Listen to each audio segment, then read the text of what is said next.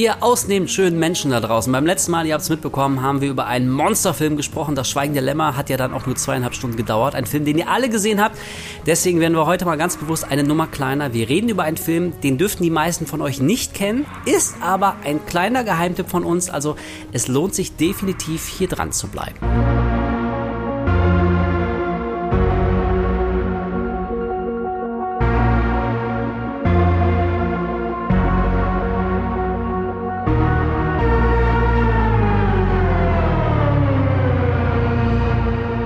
Ja, und damit herzlich willkommen zur 23. Folge. Wie der gute Wolf gerade schon erwähnt hat, reden wir mal heute über einen etwas kleineren, man könnte schon fast sagen Geheimtipp, mhm. nämlich den Film Vivarium. Ich habe kurz drüber nachgedacht, wie ich den aussprechen muss. Vivarium? Vivarium? Vivarium ist aber tatsächlich richtig. Vivarium ist richtig. Ich sag, muss ich zugeben, ich spreche es mal falsch aus, Vivarium, weil ich, ich habe ja in meiner humanistischen Schullaufbahn äh, Lateinunterricht genossen. Ah. So kleines, großes Latinum und so.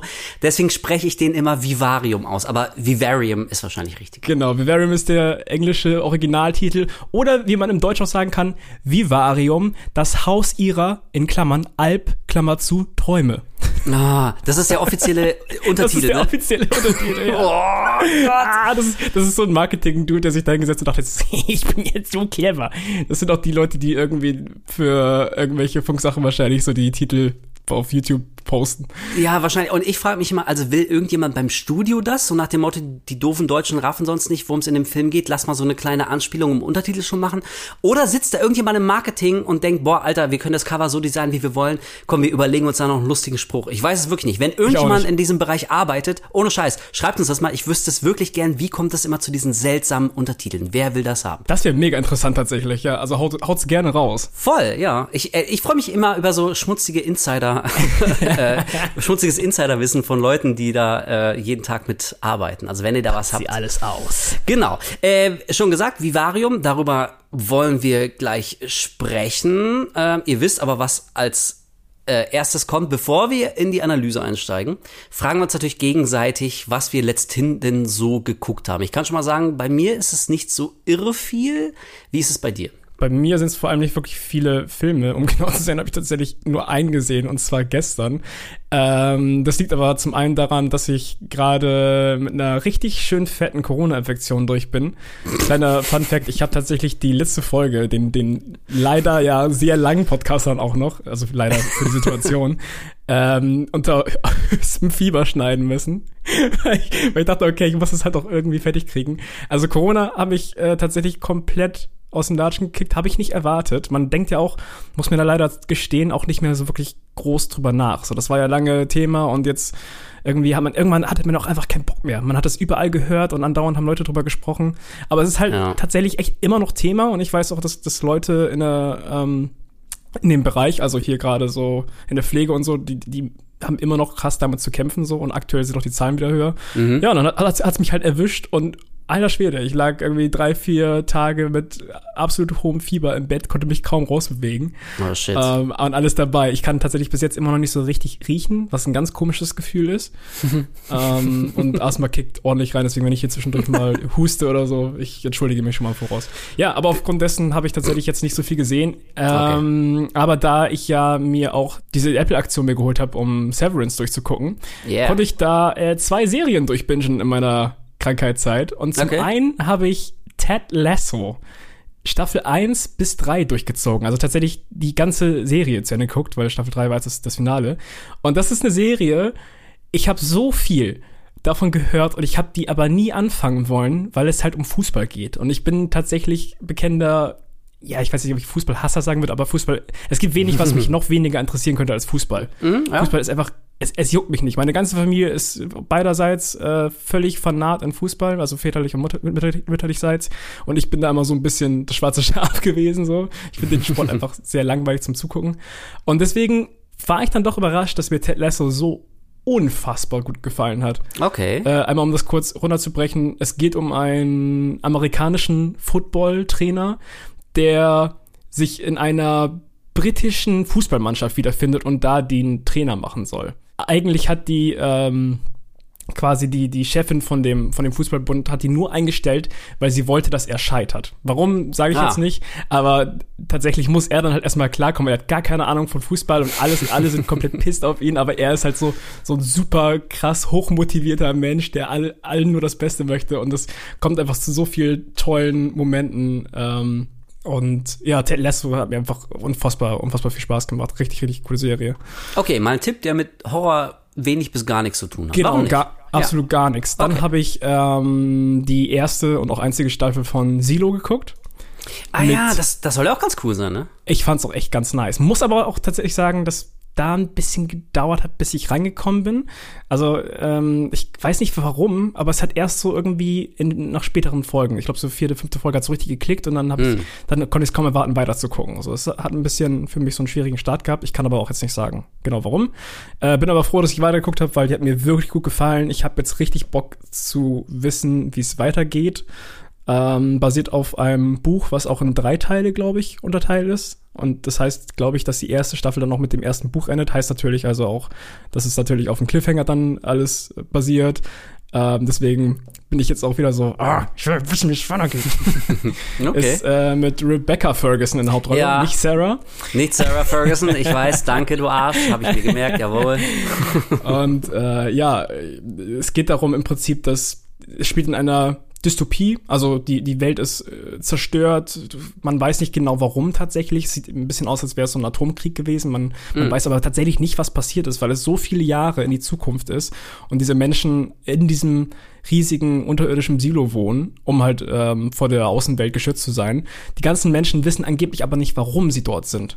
Es wird auch von der hm. obersten Führung nicht gesagt, warum sie da sind. Es heißt nur, man darf nicht rausgehen. Und mhm. das ist die Situation. Und da kommt es dann natürlich auch zu Leuten, die nach und nach immer mehr Fragen stellen. So, warum dürfen wir nicht raus? Dürfen wir überhaupt, äh, kann man überhaupt draußen überleben und so weiter und so fort. Also, ähm, fand ich ganz geil. Hm. Erinnert mich ein bisschen an einen der interessanteren äh, Storystränge in den 500.000 in Lost. Ich glaube in der zweiten Season, als wir da unten im Bunker sind und Desmond äh, kennenlernen. Du, hast du Lost überhaupt gesehen? Äh, ich habe es tatsächlich damals nicht zu Ende geguckt, weil ich äh, Guter Mann. gehört habe, wie es endet. Alles richtig gemacht, bloß nicht nachholen, du, du kotzt in allen Regenbogenfarben. Auf jeden Fall äh, lernen wir diesen Desmond kennen und äh, der muss auch alle 108 Minuten so einen Knopf drücken und so. Und dem wird auch gesagt, so draußen, die Oberfläche ist verstrahlt und so und deswegen ja. lebt er seit weiß nicht wie vielen Jahren in diesem Bunker. Und dann kommt eben auch die Frage, wurde er hier einfach seit, seit Jahren verarscht und da draußen ist alles völlig in Ordnung und es ist nur so ein soziales Experiment, so ein psychologisches, um zu sehen, was ein Mensch macht, wenn man ihm einfach nur sagt, was er machen soll. Ja. Äh, von daher, das, das sind so immer so, so äh, Story-Prämissen, die finde ich mal ziemlich spannend, weil das in alle möglichen ja. Richtungen gehen kann. Finde ich, ja, fand, finde ich auch mega interessant, vor allem, weil man jetzt nicht so sicher ist, ist es ein Atomkrieg gewesen oder war es einfach nur die Wirkung von ähm, Klimawandel so auf die Jahre gerechnet ja, okay, und so Kram, okay, okay. Also auch gar nicht mal so weit entfernt vielleicht. Ähm, und tatsächlich auch so ein bisschen bin ich jetzt in Versuchung, mir vielleicht doch das Buch zu holen. Das habe ich auch nicht oft. Von daher, ähm, ja, Silo kann ich auf jeden Fall empfehlen. Äh, und dann, zu guter Letzt, habe ich den Film, und da weiß ich nicht ganz, wie man den ausspricht, Nocebo oder Nocebo, Nocebo. Hä? Das ist quasi das, das, das ähm, Gegenteil von einem Placebo. Also ja, im, ja, Prinzip, ja, ja. im Prinzip heißt es einfach nur so viel wie eine äh, eingebildete negative Wirkung auf ein positives Medikament oder auf, oder auf halt ein, ein Medikament, was eigentlich gar nichts machen sollte. So. Okay. Ähm, und der Film, hast du schon mal von ihm gehört? Nee, also ich kenne den Begriff Nocebo, äh, ja. aber ich wusste nicht, dass es einen Film gibt und ich weiß auch nichts über diesen Film. Und der ist tatsächlich von Lorcan Finnegan, der Vivarium gemacht hat, über den nein. wir jetzt gleich reden. Echt? Vivarium kann ich jetzt schon mal sagen, ist halt ein Film, den ich sehr schätze, den ich, den ich sehr, sehr mag, deswegen, und du ja auch, deswegen reden mhm. wir gleich darüber. Und dann habe ich ähm, nochmal in meiner Recherche gesehen, dass Lorcan Finnegan tatsächlich am, äh, hat tatsächlich 2022 noch einen Film gemacht, auch einen Horrorfilm. Aha. Und das ist halt der Nocebo. Und den habe ich mir ja. dann gestern angeschaut. Ähm, und fand ihn auch tatsächlich ziemlich cool. Er hatte hier und da auf jeden Fall seine Längen und ich war immer so beim Gucken so ein bisschen so, ah, ich habe irgendwie das Gefühl, der könnte noch ein bisschen, mm. der könnte noch ein bisschen geiler sein so. Und da könnte vielleicht das Tempo so ein bisschen verändert werden, aber zum Ende fand ich den doch ganz schön, ganz schön geil. Also gerade so die, die letzten Shots. Ähm, ja, und ist auch, auch wieder so ein bisschen bisschen weird. durchgehend. Also ich glaube, der Finnegan, der steht einfach auf diese Art von Film. So, also man sieht auf jeden Fall dann seine Handschrift, wenn man auf Vivarium geguckt hat. Okay, um, das klingt interessant. Du hast übrigens äh, gerade perfekt unseren, unseren ersten Sex beschrieben. Am Anfang dachte ich, ja, ne? ja, könnte noch geiler sein. Man müsste ein bisschen das Tempo variieren das, und am Ende Pacing, fand ich es dann doch ganz gut. Ja, ja same tatsächlich. Habe ich, genau, hab ich genauso in meinem Pinkest Hello Kitty Tagebuch geschrieben. Kann ich dir irgendwann mal zeigen. Ah, ich freue mich auf die Veröffentlichung. Ja. unser, unser erstes Merch. Ab, ab der hundertsten äh, Horrorfolge. Vielleicht machen wir doch Patreon. Ja, genau. Zeit wird's.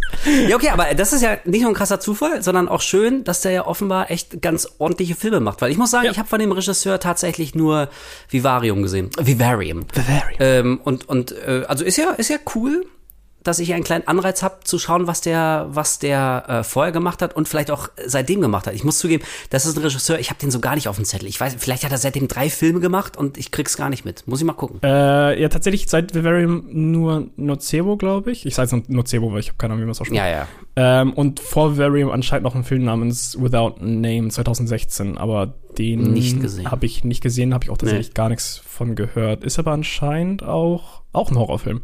Okay, also macht er nur Horrorfilme im Prinzip. Der, er hat so sein Genre gefunden. Ja, geil. ja.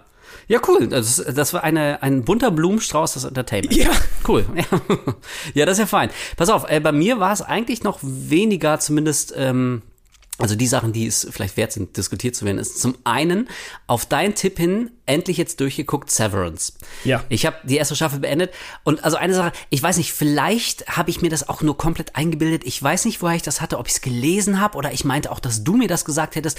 Aber ich bin mit der Erwartung rangegangen, dass die erste Staffel schon irgendwie mit einer kleinen Brücke zu einer zweiten Staffel endet, aber doch relativ abgeschlossen ist. Also, dass man nicht das Gefühl hat, so, oh Gott, ich muss unbedingt wissen, wie es weitergeht.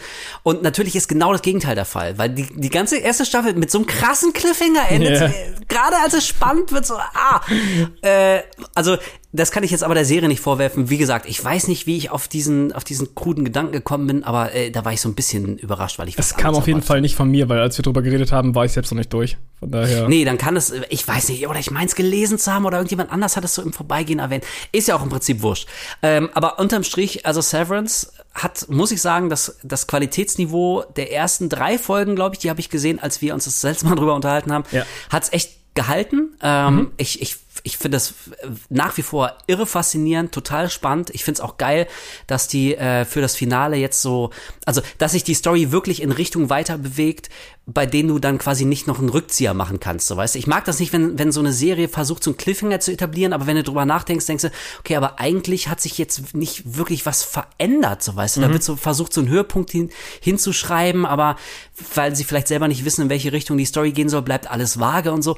Und bei Severance, also da sind jetzt wirklich ein paar äh, wirklich Kracher, Knaller, Infos sind gedroppt. So ein paar Figuren wissen jetzt Sachen irgendwie. Ähm, das muss auf jeden Fall einen krassen, krassen Einfluss auf die äh, Geschehnisse der zweiten Staffel haben, die dann ja. hoffentlich irgendwann mal kommt. Genau, da habe ich halt ein bisschen Angst vor, weil die Serie ja. ist ja 2022 rausgekommen und jetzt weiß man immer noch nicht, wann es überhaupt also wann überhaupt die Dreharbeiten weitergehen, weil halt jetzt auch der, der Writer-Strike und sowas herrscht. Richtig. Deswegen, ey, es kann auch sein, dass wir erst, habe ich irgendwo gelesen, dass, dass man erst irgendwo Ende 2024 oder sowas bekommt. Das ist halt, ah, ich will wissen, wie es weitergeht. ja, ich will es auch wissen, aber also das, das äh, was mich so ein bisschen beruhigt, ist, ähm, dass wir da jetzt nicht so wahnsinnig zeitkritisch sind, was zum Beispiel das Alter der Schauspieler angeht. Also ich kann mir denken, dass zum Beispiel jetzt bei Stranger Things, dass da gerade wirklich die Hütte am Brennen ist, weil die, die die Kids, die werden ja irgendwie immer älter und so. Ja, allmählich das ist, glaube ich, so weißt du, und, und die müssen eigentlich, hätten die vorgestern schon anfangen müssen zu drehen. Allmählich kannst du uns nicht mehr verkaufen, dass, dass die so 13 Jahre alt sein sollen. also ich glaube, das, oder ich kann mich erinnern, damals 2007 gab es, glaube ich, den letzten richtig großen Writer-Strike. Da lief zum Beispiel Lost noch und äh, lustig, dass wir jetzt schon wieder über Lost reden. Aber bei Lost gab es auch diese eine Figur Walt, dieser kleine Junge, und der ist in nur einem Jahr ist er natürlich so krass gewachsen und hatte Stimmbruch und so, und da mussten die den auch aus der Serie rausschreiben, weil da, der Schauspieler ist einfach zu alt geworden. Yeah. Und das sind so Sachen, da denke ich bei Severance, okay, ist jetzt vielleicht nicht ganz so schlimm. Die sollen in Ruhe da alles regeln und sich Zeit nehmen für eine richtig geile zweite Season, die dann vielleicht ja, auch noch irgendwie äh, zu einer dritten Season hinflankt. Ähm, aber prinzipiell finde ich auch so, ja, ich hätte die, die zweite Staffel hätte ich natürlich lieber morgen als erst im nächsten Jahr. Also fand ich schon richtig cool. Eine der überraschendsten Serien für mich. Ähm Und apropos Schauspieler, ich, ich muss mal ganz kurz sagen, ich fand hier den Tremel Tillman, den ich auch vorher gar nicht kannte, der den Milchig gespielt hat. in den finde ich fantastisch. Also was für ein unangenehmer, gruseliger Typ irgendwie mit seinem Grinsen und man, man weiß überhaupt nicht, was so bei, was so bei dem vorgeht. So, der, der ist ja. so, der hat so faustig hinter den Ohren. Also irgendwie ist der richtig, richtig cool. Ich mag den Charakter einfach. Ja, auf jeden Fall richtig cool und äh, nee, also da, da, da passt echt alles. Ist eine richtig gute Serie. Solltet ihr also äh, Apple Plus TV haben und Severance noch nicht gesehen haben, äh, unbedingt reinschauen. Ich, das ist so eine Serie. Ich kann mir kaum vorstellen, dass irgendjemand sagen wir mal, zwei Folgen. So, ich finde, so nach einer Folge, okay, ist man sich vielleicht nicht ganz sicher, so, und deswegen gibt man ihr einer Serie noch die Chance, guckt die zweite Folge. Und ich kann mir nicht vorstellen, wie man nach zwei Folgen sagt, nö, ich will nicht wissen, wie es weitergeht. Nö, interessiert mich nicht. Weißt du, aber das ist so eine Serie, die hat dich so am Haken.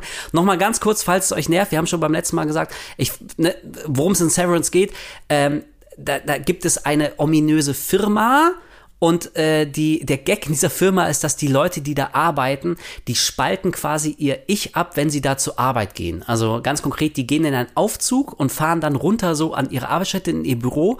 Und wenn die Türen aufgehen, sind sie quasi eine, eine äh, die Arbeitspersönlichkeit. Und die Arbeitspersönlichkeit weiß überhaupt nichts von der anderen Persönlichkeit, die äh, quasi das normale Privatleben genießt und die normale Privatpersönlichkeit weiß überhaupt nichts von der Arbeitspersönlichkeit. Also das heißt, man ist immer noch eine Person, aber quasi in zwei Hälften aufgespalten und die beiden Hälften wissen nichts voneinander. Super geil. Und wenn ihr jetzt schon denkt, okay, das klingt schon cool, wirklich unbedingt Severance anmachen. Ähm, ist auf jeden Fall ein, ein sehr schönes Guckerlebnis gewesen. Und zum Zweiten überhaupt kein schönes Guckerlebnis war, ich habe das, ich habe das japanische Remake von Cube gesehen. Oh, Cube ja. sagt, sagt dir doch bestimmt auch was. Ja, klar, genau. Du hast mir auch gesagt, dass du das noch gucken wolltest. Und da habe ich erst erfahren, dass es überhaupt ein japanisches Remake davon gibt. Wusste ich auch nicht, ist tatsächlich on, äh, auch schon zwei Jahre her. Und ähm, also vielleicht auf eine, auf eine perverse Art beruhigend zu sehen, dass nicht nur äh, Amis beschissene Remakes machen können, die das Original so völlig verhunzen und überhaupt nicht verstehen, warum ein Film mal geil war. Weil das war also, das war ungelogen eins der schlechtesten Remakes, die ich seit langer, langer Zeit gesehen habe. Auch hier, wer es nicht weiß, Cube ist von 1997. Äh, auch wieder so eine von diesen, das mag ich mal so, so simple Prämissen, ähm, wo man sich denkt, okay, das finde ich schon geil, da will ich schon wissen, was steckt dahinter. In Cube wachen Leute in einem würfelförmigen Raum auf, die wahllos zusammengewürfelt sind, die wissen nicht, warum sie da drin sind und müssen dann gemeinsam ähm, versuchen, das Rätsel zu lösen, A, was dieser Cube eigentlich ist. Also, das ist ein riesiger Würfel, der aus ganz vielen verschiedenen würfelförmigen Räumen besteht. Und im besten Falle wollen sie ja noch rausfinden, warum sie in diesen Würfel gesteckt wurden. Mehr muss man vielleicht äh, echt gar nicht wissen. Also, ich muss sagen, Cube ist einer meiner Lieblings-Science-Fiction-Horrorfilme. Ähm, ich kann mich erinnern, ich glaube, ich bin einer von vielleicht elf Leuten in ganz Deutschland, die den damals wirklich im Kino gesehen haben. Ich habe den in Münster hm. im, im Kino ähm, in der Kurbelkiste, glaube ich, habe ich den gesehen, weil ich äh, in Münster gab so ein, gibt's wahrscheinlich immer noch so ein, so ein Kino-Vorschau-Heftchen, wo alle Kinostarts besprochen werden. Und ähm, da war quasi die Vorschau äh, auf Cube. Und als ich nur die die Story gelesen habe, dachte ich, okay, ich muss mir den angucken. Habe ich auch gemacht. Bin seit heute äh, bis heute großer Fan. Und jetzt eben das Remake und äh, also wirklich völlig vergurkt. Das ist grottenschlecht gespielt. Das versteht überhaupt nicht, was das Original so faszinierend gemacht hat. Das bläst die Story so dermaßen hirnrissig auf. Das kriegt am Ende noch so ein schwachsinnigen Twist, wo du echt denkst, boah, Leute, nein, nein, das ist einfach, ihr macht alles viel, viel dümmer, als es je hätte sein können im Original. Also kann man sich angucken, so aus Skurrilitätsgründen, aber äh, ich hätte nicht gedacht, dass ich das mal sage, aber die Sequels von Cube, die alle nicht gut waren. Danach kam Hypercube, dann kam Cube Zero. Die waren graduell immer schlechter, aber die sind immer noch besser als das Remake von Cube aus Japan. Große Enttäuschung hat mir also nicht viel gegeben. Ja, und äh, viel mehr habe ich in der letzten Zeit gar nicht gesehen. Ich bin leider nicht dazu gekommen, hier die letzte Überfahrt der Demeter zu gucken, den neuen Dracula auf einem Schiff-Film von ja. André Ovredal. Aber ich habe auch schon von mehreren Seiten gehört, dass der irgendwie sehr mittelmäßig sein soll. Muss man sich nicht angucken. Und das ist ehrlich gesagt genau das, was ich erwartet habe, weil ich auch kein großer Fan von André Ovredal bin. Der hat, für mich hat er, der hat einen guten Film gemacht, das war Trollhunter und alles danach fand ich relativ mittelprächtig. Deswegen habe ich da jetzt auch nicht so viel erwartet. Ja, und deswegen habe ich in der letzten Zeit nicht so irre viel gesehen. Oh well. Ja. das war's. Und damit, jetzt schon, krass, nach 20 Minuten, ey, so schnell waren wir lang nicht mehr. wow, wir können es ja doch. Äh, ja, reden wir doch mal über äh, das Thema des heutigen Tages. Wir reden über den von uns beiden sehr geschätzten Vivario. All we wanted was a home.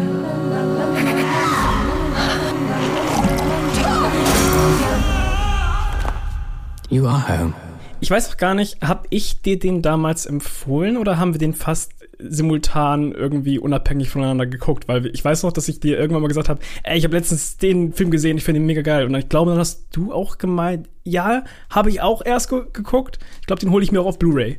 Das war irgendwann mal, wo wir mal essen waren, da haben wir drüber gequatscht gehabt. Ja, also ich weiß, dass ich den bei meinen Eltern gesehen habe. Irgendwie, ich hatte mal den Fernseher zwei Stunden für mich und bin irgendwie bin ich auf den Film gekommen und, und Ja. hab mir den angeguckt. Und es kann wirklich sein, dass ich das auf deine Empfehlung hin gemacht habe, weil ich glaube, sonst wäre der mir gar nicht so ins Auge gesprungen. Also du hast den wahrscheinlich vor mir gesehen. Ja, ich hab, ich weiß nicht mehr, auf welchem Streamingdienst er damals ähm, verfügbar war. Nee, aber es war auch ich auch kurz nach Filmrelease tatsächlich. Allgemein kann man sagen, über den Film wurde nicht wirklich viel gesprochen. Also der ist genauso schnell verschwunden, wie er damals im Kino lief.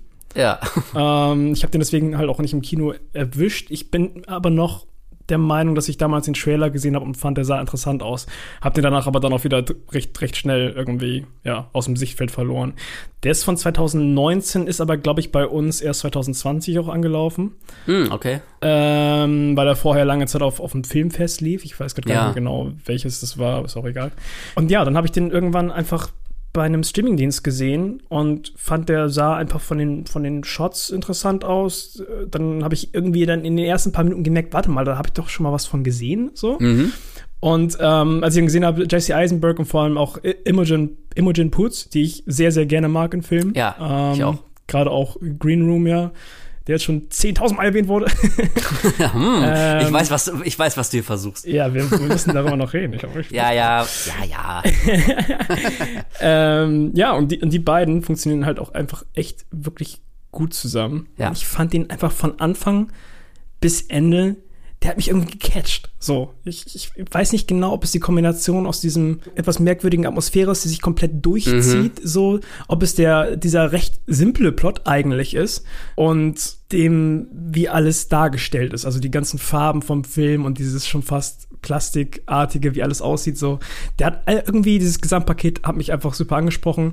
Wir beide haben ihn jetzt vor ein paar Tagen dann wahrscheinlich, ne? Ich habe den vorgestern gesehen. Ich weiß nicht, wann du den nochmal gesehen hast. Gestern, ne? Hm, nö, es ist irgendwie auch so drei, vier Tage her oder so. Ja. Ja, ja nochmal gesehen und ich muss echt auch jetzt beim zweiten Mal gucken sagen, ich finde den einfach immer noch richtig geil. Ja, also deswegen haben wir auch am Anfang gesagt, so Geheimtipp. Das ist jetzt, glaube ich, kein Film, der jetzt so äh, für irgendwen die Welt komplett aus den Angeln hebt. Also, ne, wie gesagt, beim letzten Mal Schweigen der Lämmer, Klassiker haben wir alle gesehen, wird noch in 100 Jahren besprochen, wichtig fürs Genre. Und das ist Vivarium jetzt nicht. Also ich, ich würde jetzt nicht so weit gehen zu sagen, äh, das ist ein Film, dem den würde ich jedem empfehlen. Der ist schon relativ ruhig. Es passiert Ja. jetzt auch nicht die ganze Zeit irgendwie was, was wirklich krasses. Ähm, aber wenn man, wenn man so wie wir beide auf, auf so manch, manchmal diese, diese skurrilen, recht simplen Prämissen steht, so einfach nur, wenn man kurz zusammenfasst, was in der Story passiert oder worum es geht, dass man sich denkt, okay, das klingt interessant, daraus kann man was machen. Da möchte ich Ja. wissen, was das für eine Geschichte wird. Genau. Dann ist, glaube ich, Vivarium genau euer Ding. Also wenn, wenn ihr, wenn ihr so, so eine Schwäche habt für diese manchmal, diese kleinen, unbeachteten, diese, diese Indie-Dinger, diese, diese Geheimtipps, die einfach eine coole Idee haben und irgendjemand zieht ein Konzept so richtig durch und guckt einfach mal, was so passiert, wenn, wenn man, wenn man das von vorne bis hinten so richtig straight durchexerziert. Ähm, dann ist Vivarium äh, auf jeden Fall, würde ich sagen, Blick wert, denn äh, ja, ich habe den jetzt zweimal gesehen und auch beim zweiten Mal, ich muss sagen, so ich war darauf vorbereitet, den beim zweiten Mal gar nicht mehr so cool zu finden, aber mir hat er sogar fast noch besser gefallen, weil ich jetzt auf ein paar äh, Sachen noch mehr achten konnte Ja. und so und er hat ja auch eine relativ schöne Klammer, die man beim ersten Mal vielleicht gar nicht so richtig realisiert. Mhm. Nee, ist echt ein gutes Ding und ich freue mich, dass wir uns jetzt hier ein paar Minuten Zeit nehmen, den zu besprechen. Worum geht's in Vivarium? Yes, äh, reißen wir das einfach mal, bevor wir gleich in den Spoilerbereich gehen, so mal an. Es geht um äh, zwei Charakter namens Tom und Gemma. Tom ist, glaube ich, so eine Art Hausmeister ähm, bei der Schule oder bei der bei dem bei dem Kindergarten, bei dem Gemma arbeitet als als Kindergärtnerin. Und die beiden sind ein recht junges Paar, die überlegen, ein Haus zu kaufen. Und recht zum Anfang des Films, oder besser gesagt, genau am Anfang des Films, fahren sie halt zu einem, wie nennt man das, so eine, so eine So. Wohngesellschaft, so eine, genau, zu einem Immobilienmakler, der einfach nur ein Namensschild namens Martin trägt. So, der ist von Anfang an schon sehr, sehr merkwürdig. Er hat ein sehr komisches Verhalten. Würde man jetzt nicht genau wissen, was da alles hintersteckt, würde man sagen, das ist wie so ein wie, so ein Tier, was versucht irgendwie wie so ein Mensch zu wirken. So, der, der Ja. versucht krampfhaft irgendwie zu lächeln und äh, versteht nicht ganz auch manchmal irgendwie so Sarkasmus. So. ganz, ganz merkwürdig. Und der ähm, lässt sich halt auch nicht so äh, schnell abweisen und möchte die beiden in ein, ähm, wie heißt es eigentlich auf Deutsch? Suburbia. So, ein, So, so, so, so eine Vorortsiedlung. Genau, so eine Vorortsiedlung fahren, die von der Maklerei Yonder betrieben wird. Yonder heißt übrigens äh, drüben übersetzt. Ähm, und da, genau, da fahren die dann halt zusammen hin, sie folgen ihm einfach und landen in einer sehr komischen Wohnsiedlung, in der alles so ein bisschen schon fast puppenhausartig aussieht. Ja. All, alles ist wirklich bis auf die Millimeter genau gleich bei jedem Haus. Also, also Zaun, Rasen, äh, Vor- und Hintergarten, äh, alle, alle Möbel, alles ist wirklich exakt gleich und alle Häuser sehen auch gleich aus. Alle sind in so einem komischen Türkis, glaube ich, in so einem Türkiston eingefärbt. Ja, ganz unnatürlich. Ganz, ganz unnatürlich.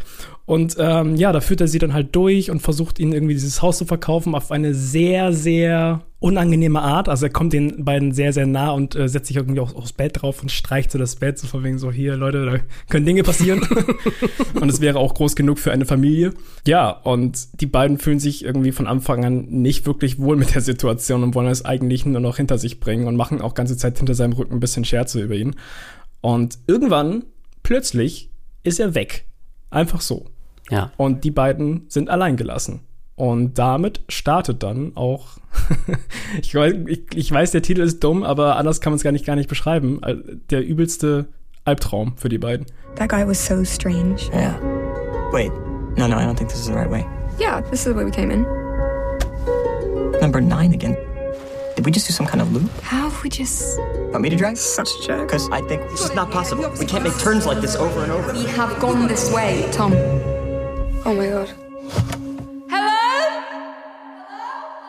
Ja, genau. Äh, und wir sind ja, ne, wir haben ja gesagt, wir spoilen ab jetzt immer. Wir gehen davon aus, dass ihr den Film gesehen habt. Ansonsten habt ihr jetzt die allerletzte Chance, das noch kurz nachzuholen, weil du jetzt gerade wirklich nur quasi das Story-Gerüst wiedergegeben hast. Genau. Und jetzt wird's ja wirklich interessant, denn äh, also was, was jetzt passiert, und das hast, das hast du eigentlich mit Albtraum ganz treffend beschrieben, ist, dass die beiden, Gemma und Tom, realisieren, dass sie aus dieser völlig unwirklichen Vorstadtsiedlung Yonder nicht mehr rauskommen.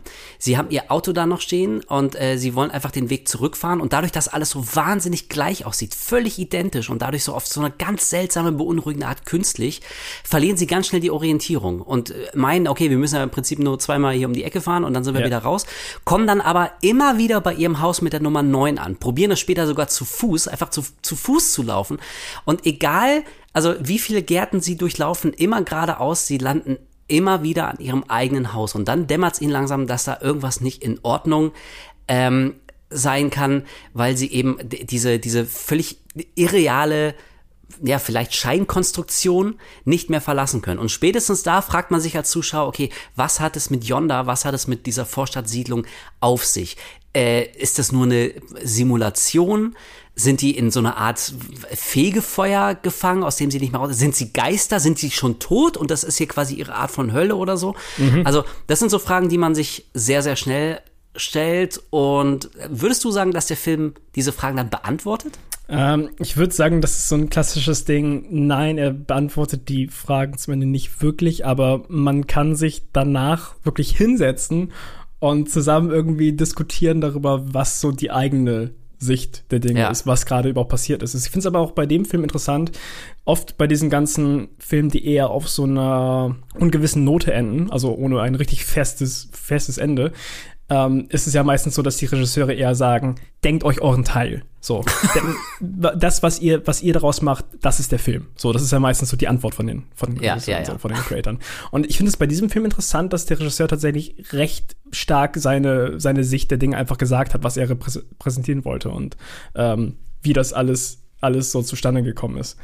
Hm, pass auf, dann, dann wollen wir uns das vielleicht wirklich bis zum Schluss aufheben, weil ich, ich zum Beispiel, da hast du mehr recherchiert als ich, ich weiß nicht ganz genau, was der Regisseur dazu gesagt hat. Und ich würde mir das selber gerne noch, noch aufheben. Ja. Wir können ja vielleicht erstmal drüber reden, so äh, welche, welche Deutungsebenen man da vielleicht lesen kann, zumal es passiert ja im Film doch schon noch ein bisschen mehr. Also ein paar Story-Elemente werden ja schon noch eingeführt, auf die kommen wir gleich zu sprechen. Aber ich will noch mal kurz zurückgehen zum Anfang, ähm, weil du hast ja auch diesen, diesen Martin beschrieben, diesen Makler, und dass er sich so seltsam verhält. Und das ist vielleicht, weiß nicht, fünf Minuten im Film, vielleicht.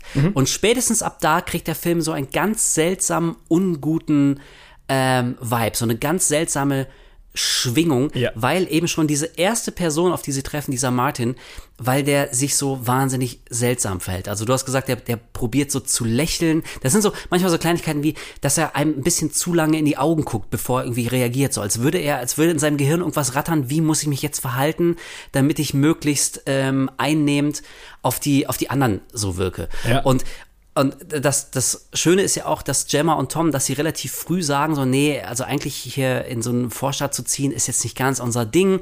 Die sind auch, hast du auch gesagt, die sind noch relativ jung und, und ich glaube, sie, sie wehren sich ein bisschen dagegen, jetzt schon so spießig zu werden und in so eine Reihenhaushälfte zu ziehen, wo man in nur 20 Minuten in der Stadt ist. So, da haben die eigentlich keinen Bock drauf.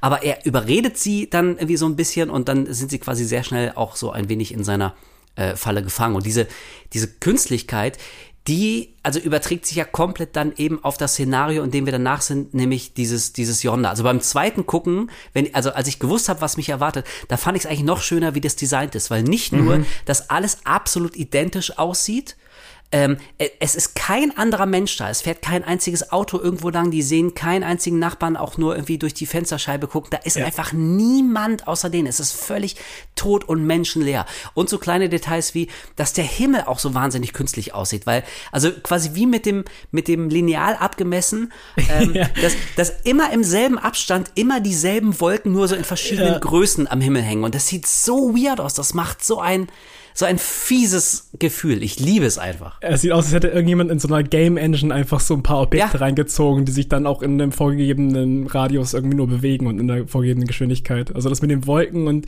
wirklich das, wie mit dem Lineal gezogen, alle Häuser in den gleichen Abständen zusammenstehen, das hat so eine eklige, merkwürdige Atmosphäre kombiniert dann mit dem Verhalten halt von dem, von dem Martin, der auch irgendwie so, so ganz kleine Szenen so zwischendurch mal reinstreut, wie das mit dem Lächeln und zwischendurch irgendwie so ein ganz komisches mit der Nase hochziehen, wenn er irgendwie nicht ganz versteht, offensichtlich so, was die beiden da gerade von ihm eigentlich wollen, so, dass sie Ja, vielleicht ja. auch gar kein Interesse haben. Und äh, eine Szene, die ganz, ganz creepy ist und einfach nur völlig aus dem Nichts kommt, ist, ähm, wo er sie, wo er die beiden fragt, so, do you have children? Und dann meint, Mhm. glaube ich, Gemma zu, zu ihm so, no, not yet. Und er wiederholt es dann in einer ganz hohen Kinderstimme. Do you have children? No, and not yet. No, not yet. Und dann zittert- zuckt er ganz kurz und geht weg. Und das ist so creepy. Während ich das sage, habe ich schon Gänsehaut. Ja, weil es, weil es so ekelhaft ist und so völlig aus dem Nichts kommt. Und, und ich weiß nicht mal, ob das wirklich nur in Anführungszeichen so eine hohe Kinderstimme ist oder, ähm, also weil beim Gucken habe ich das so verstanden oder, oder mein Ort ist so aufgefasst, dass er fast, äh, fast äh, 100% akkurat ihre Stimme imitiert. Also, dass er auf einmal mit ihrer Stimme ihren Satz einfach nochmal noch mal wiederholt. No, not yet.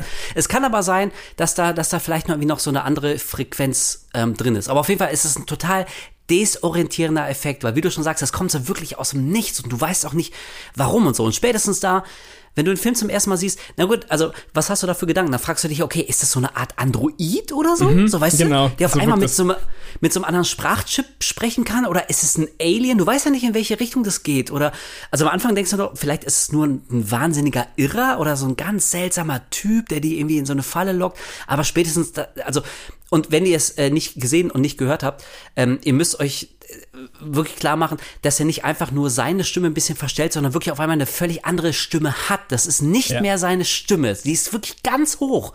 Und das ist, also ich fand das auch beim zweiten Mal so wahnsinnig unheimlich. Na, und spätestens da fangen die Gedanken an zu rasen. Und wir haben kurz danach diese Szene, als Gemma und ähm, als äh, Tom, als den beiden bewusst wird, okay, wir kommen hier nicht raus, irgendwas stimmt hier nicht, ähm, kommt Tom auf die Idee, eine Leiter ans Dach zu lehnen und einfach mal aufs Dach zu klettern und quasi zu sehen, wo die denn eigentlich sind. Und also seine Hoffnung ist, vielleicht sehen wir da hinten irgendwo den Highway. Und dann kommt es auch zu diesem unglaublich unheimlichen Shot, dass wirklich äh, bis zum Horizont siehst du nur ein identisches Häuserdach neben dem anderen. So, also quasi die, die, die, die Siedlung hat kein Ende, die reicht bis in die Ewigkeit. Dieser Gedanke, der ist so unheimlich und so ein kleines Detail, das ist offenbar ein Greenscreen gewesen. Also man sieht das so überdeutlich. So, das ist so eine Szene, das haben die vor Green aufgenommen. Ich muss sagen, in dem Kontext ähm, stört es aber gar nicht. Im Gegenteil, es unterstützt noch die, die, diese total absurde Künstlichkeit Ja. der Szene. Also das hat mich, das hat mich nicht gestört. Und das ist vielleicht so ein Punkt, kann man auch mal erwähnen. Ihr könnt es euch auch denken. Ähm, das ist kein Film, der jetzt unfassbar hohes Budget hatte. Braucht er auch nicht unbedingt, weil jetzt auch von den Settings her jetzt nicht so wahnsinnig viel passiert. Ähm, tricktechnisch ist er jetzt auch nicht unbedingt die Hölle los.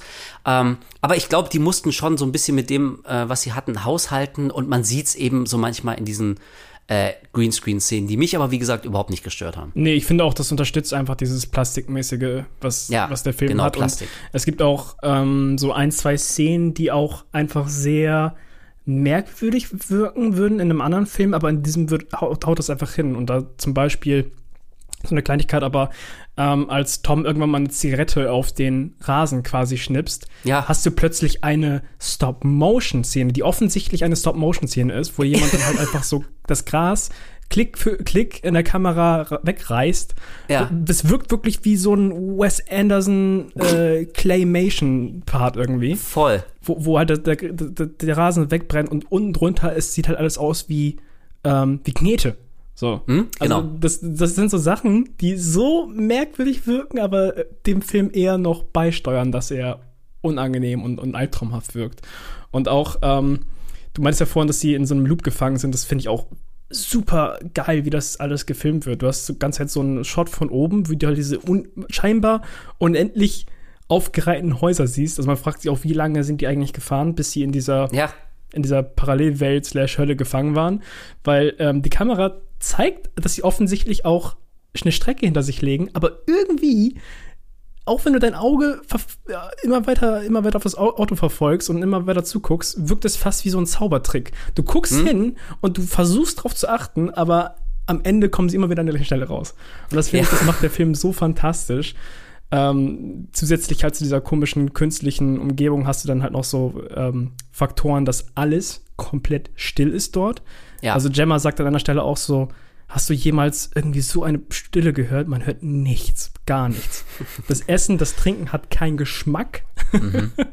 Also alles, alles, was sie essen, hat keinen Geschmack, es ist Stille und sie riechen nichts. Also es, äh, die haben anscheinend Corona. Nein, aber im Haus genau. ist einfach alles geruchlos.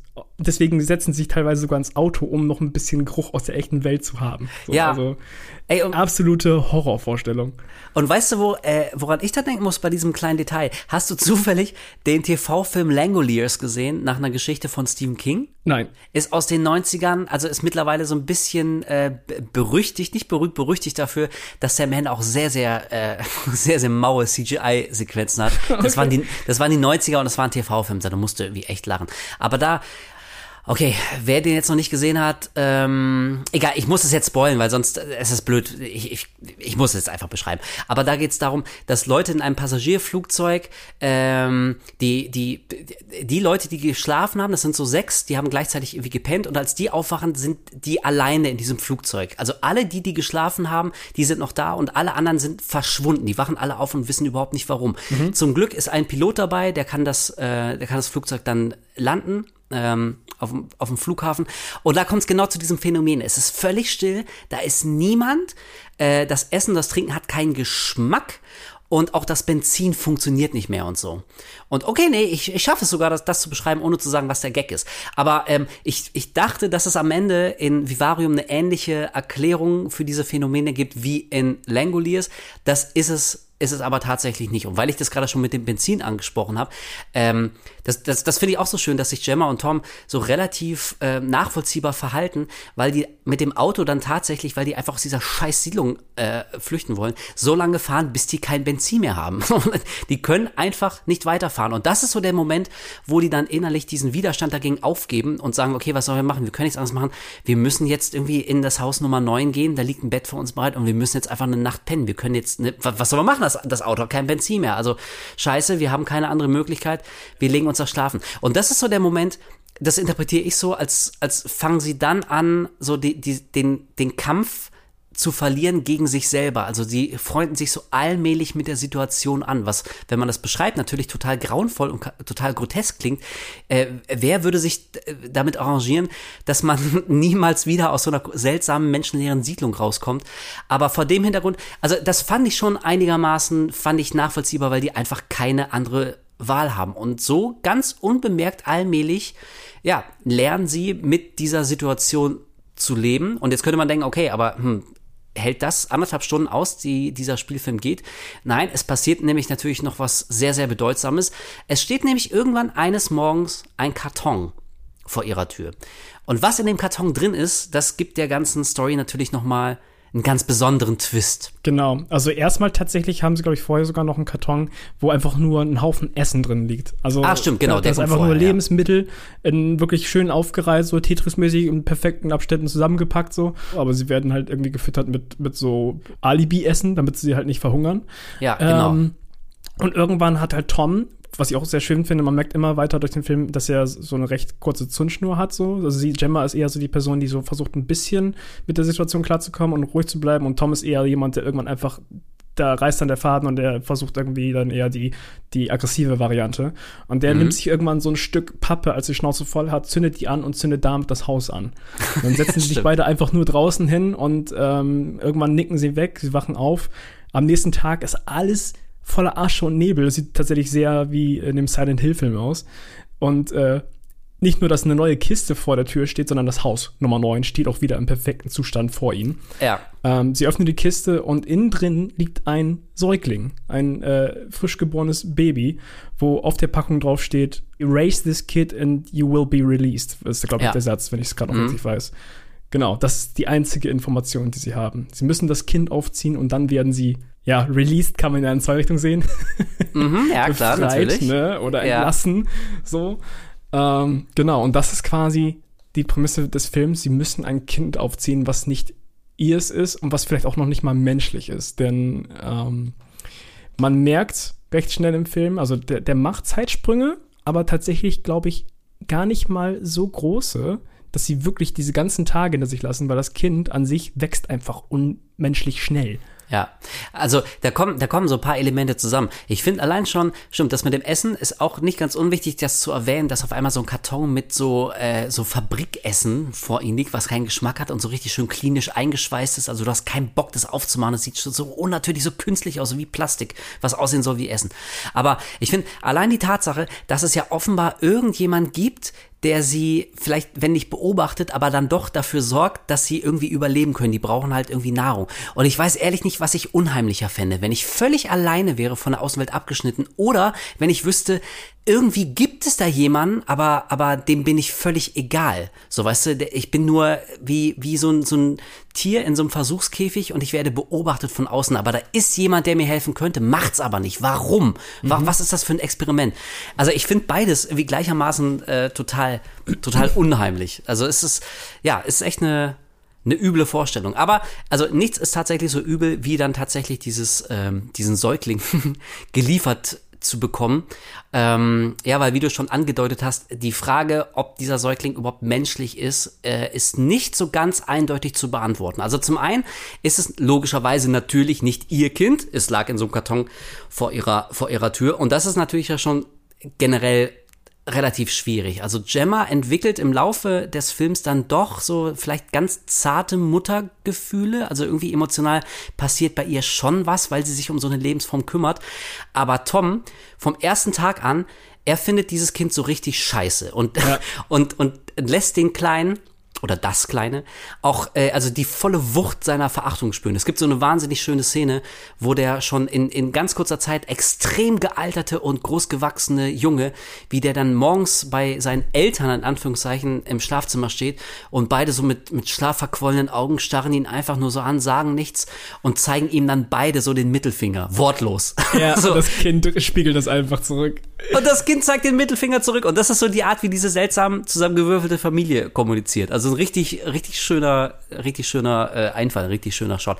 Aber ja, das Ding ist tatsächlich, dieser kleine, der ist ja offenbar nicht menschlich, weil er in, äh, in nur wenigen Wochen, ich weiß jetzt auch nicht ganz genau, wie groß der Zeitsprung ist, es gibt tatsächlich so einen kleinen oder so mehrere, aber äh, der, der wächst halt unnatürlich schnell. Also so, dass er in ein paar Wochen, ähm, weiß ich, wie, wie alt ist der dann? Sechs, sieben, acht oder so? So alt wäre er normalerweise, wenn es ein normales Kind wäre. Genau. Ähm, und, und da halt, dann kommen halt wieder diese Fragen, okay, was, was ist das jetzt? Was ist das für eine, für eine Lebensform? Wieder, ist das ein künstlicher Mensch? Ist es ein Android? Ist es ein Alien? Ist es ein Dämon? Ist es ein Monster? Ist es ein Shapeshifter? Also das Gefühl des Unwohlseins, das verstärkt sich mit ihm nur. Vor allem auch so ein ganz äh, ekliger Fakt ist, dass das Kind wirklich, wie du schon sagst, so lass ihn, lass ihn sechs, sieben sein oder sowas Anfang. Ja, ne? irgendwie so. Und hat aber die Stimme wie von so einem, von so einem vorpubertierenden Kind. Also eine ganz komische, tiefe Stimme, so und das ist, das wirkt so gegenteilig und so ganz eklig. Am I bigger today? Yes, you're bigger today. I grow fast as a dog. That's right. Und ähm, da finde ich halt interessant, man sieht tatsächlich ja schon von Anfang an, dass das Kind Martin sehr ähnlich aussieht. So. Also auch von dem Kleidungsstil. Also man sieht, dass es im, man kann sich von Anfang an schon eigentlich denken, dass wenn, wenn das Kind weiter so wächst, dann wird das irgendwann aussehen wie Martin, also wie die Person, die sie ähm, da reingebracht hat. Und ich finde halt dann im Nachhinein, jetzt beim zweiten Mal gucken, extra creepy, wenn er wirklich in der Kinderstimme gesprochen hat am Anfang. Dieses No, not yet, nachdem er ihn gefragt hat, so habt ihr schon Kinder? So, dann finde ich Ja. das eigentlich schon fast so, so richtig nicen äh, Zwinker-Move, so im Gegensatz zu den beiden. So, warte nur mal ein paar Stunden ab. So. Ja, ja genau, not yet, richtig, ja. genau. Ja, also wirklich, äh, die, dieses Element mit der Stimme, ne, das, das ist so ein Stilmittel, es zieht sich durch den ganzen Film. Und äh, also bei mir wirkt das auch nach wie vor echt wahnsinnig unheimlich. So, wenn du, wenn du eine Stimme hörst, die nicht zu dem Bild passt, das ist Ja. irgendwie, dann hat man so eine Schere im Kopf und das ist, das ist so ein Unwohlsein. Das ist, glaube ich, dieser, dieser Uncanny Valley-Effekt, wenn irgendwas Mhm. so unheimlich wird. So dicht dran am echten Menschen, aber nicht, nicht ganz ein echter Mensch. Irgendwas stimmt da nicht. Und das finde ich, äh, finde ich wahnsinnig unheimlich. Zumal der kleine Bengel, also er hat ja nicht nur das Pech, in Anführungszeichen, mit so einer seltsamen, unmenschlichen Stimme zu sprechen, sondern er verhält sich ja auch ganz schlimm. Also es gibt diese Szene, da sitzt er am Frühstückstisch und seine Eltern äh, müssen ihm eine Schale, weiß nicht, Cornflakes oder so eingießen und er schreit die ganze Zeit wie am Spieß. Also we- bis, bis die Milch wirklich in der, in der Schüssel ist, so dann hört er abrupt auf, dann ist er auf einmal ganz ruhig und fängt einfach an zu essen, aber bis dahin terrorisiert er seine Eltern Ja. und schreit das ganze Haus zusammen und du willst den Fernseher leiser machen, weil das so schlimm ist. Also ich, ich, ich mag Kinder wirklich echt, also ich, ich finde die cool, aber äh, also es gibt so, so, so ein paar Filmkinder, die sind so ätzend. Hier der Kleine aus äh, Babadook fällt mir ein. Oh ja, Oder, ja. oder das kleine Mädchen aus Psycho Gorman, unerträglich. Und eben auch äh, Martin aus Vivarium. Soll er natürlich auch sein, das ist ja ganz bewusst, ist ja so inszeniert. Aber äh, also es ist krass, mit, mit welch einfachen Mitteln man so einen krassen Widerwillen gegen eine gegen eine Person aufbauen kann. Einfach so ein kleiner Bengel, der schreit wie am Spieß, weil ihm irgendwas mit seinen scheiß Cornflakes nicht schnell genug geht. Hammer. Vor allem in einer Frequenz, die klingt, als wäre, als hätte er irgendwie so ein Dinosaurier in seinem Körper oder sowas. Ein ganz komisches, screechendes Geräusch, irgendwie so. Und Ja, ähm, wirklich, wie du auch schon sagst, in dem Moment, wo, das, wo die Milch dran ist, auch immer so, hört er instant auf, als würde er einen Schalter umlegen, isst es und sagt nur so in seiner tiefen Stimme, jam, jam. Oh, das war, das war mein Lacher. Da habe ich so gelacht. Jam, jam. Das mache ich jetzt auch immer. Wenn mir irgendjemand was zu essen hinstellt oder im Restaurant ist, kommt, dann mache ich einfach Jam, jam.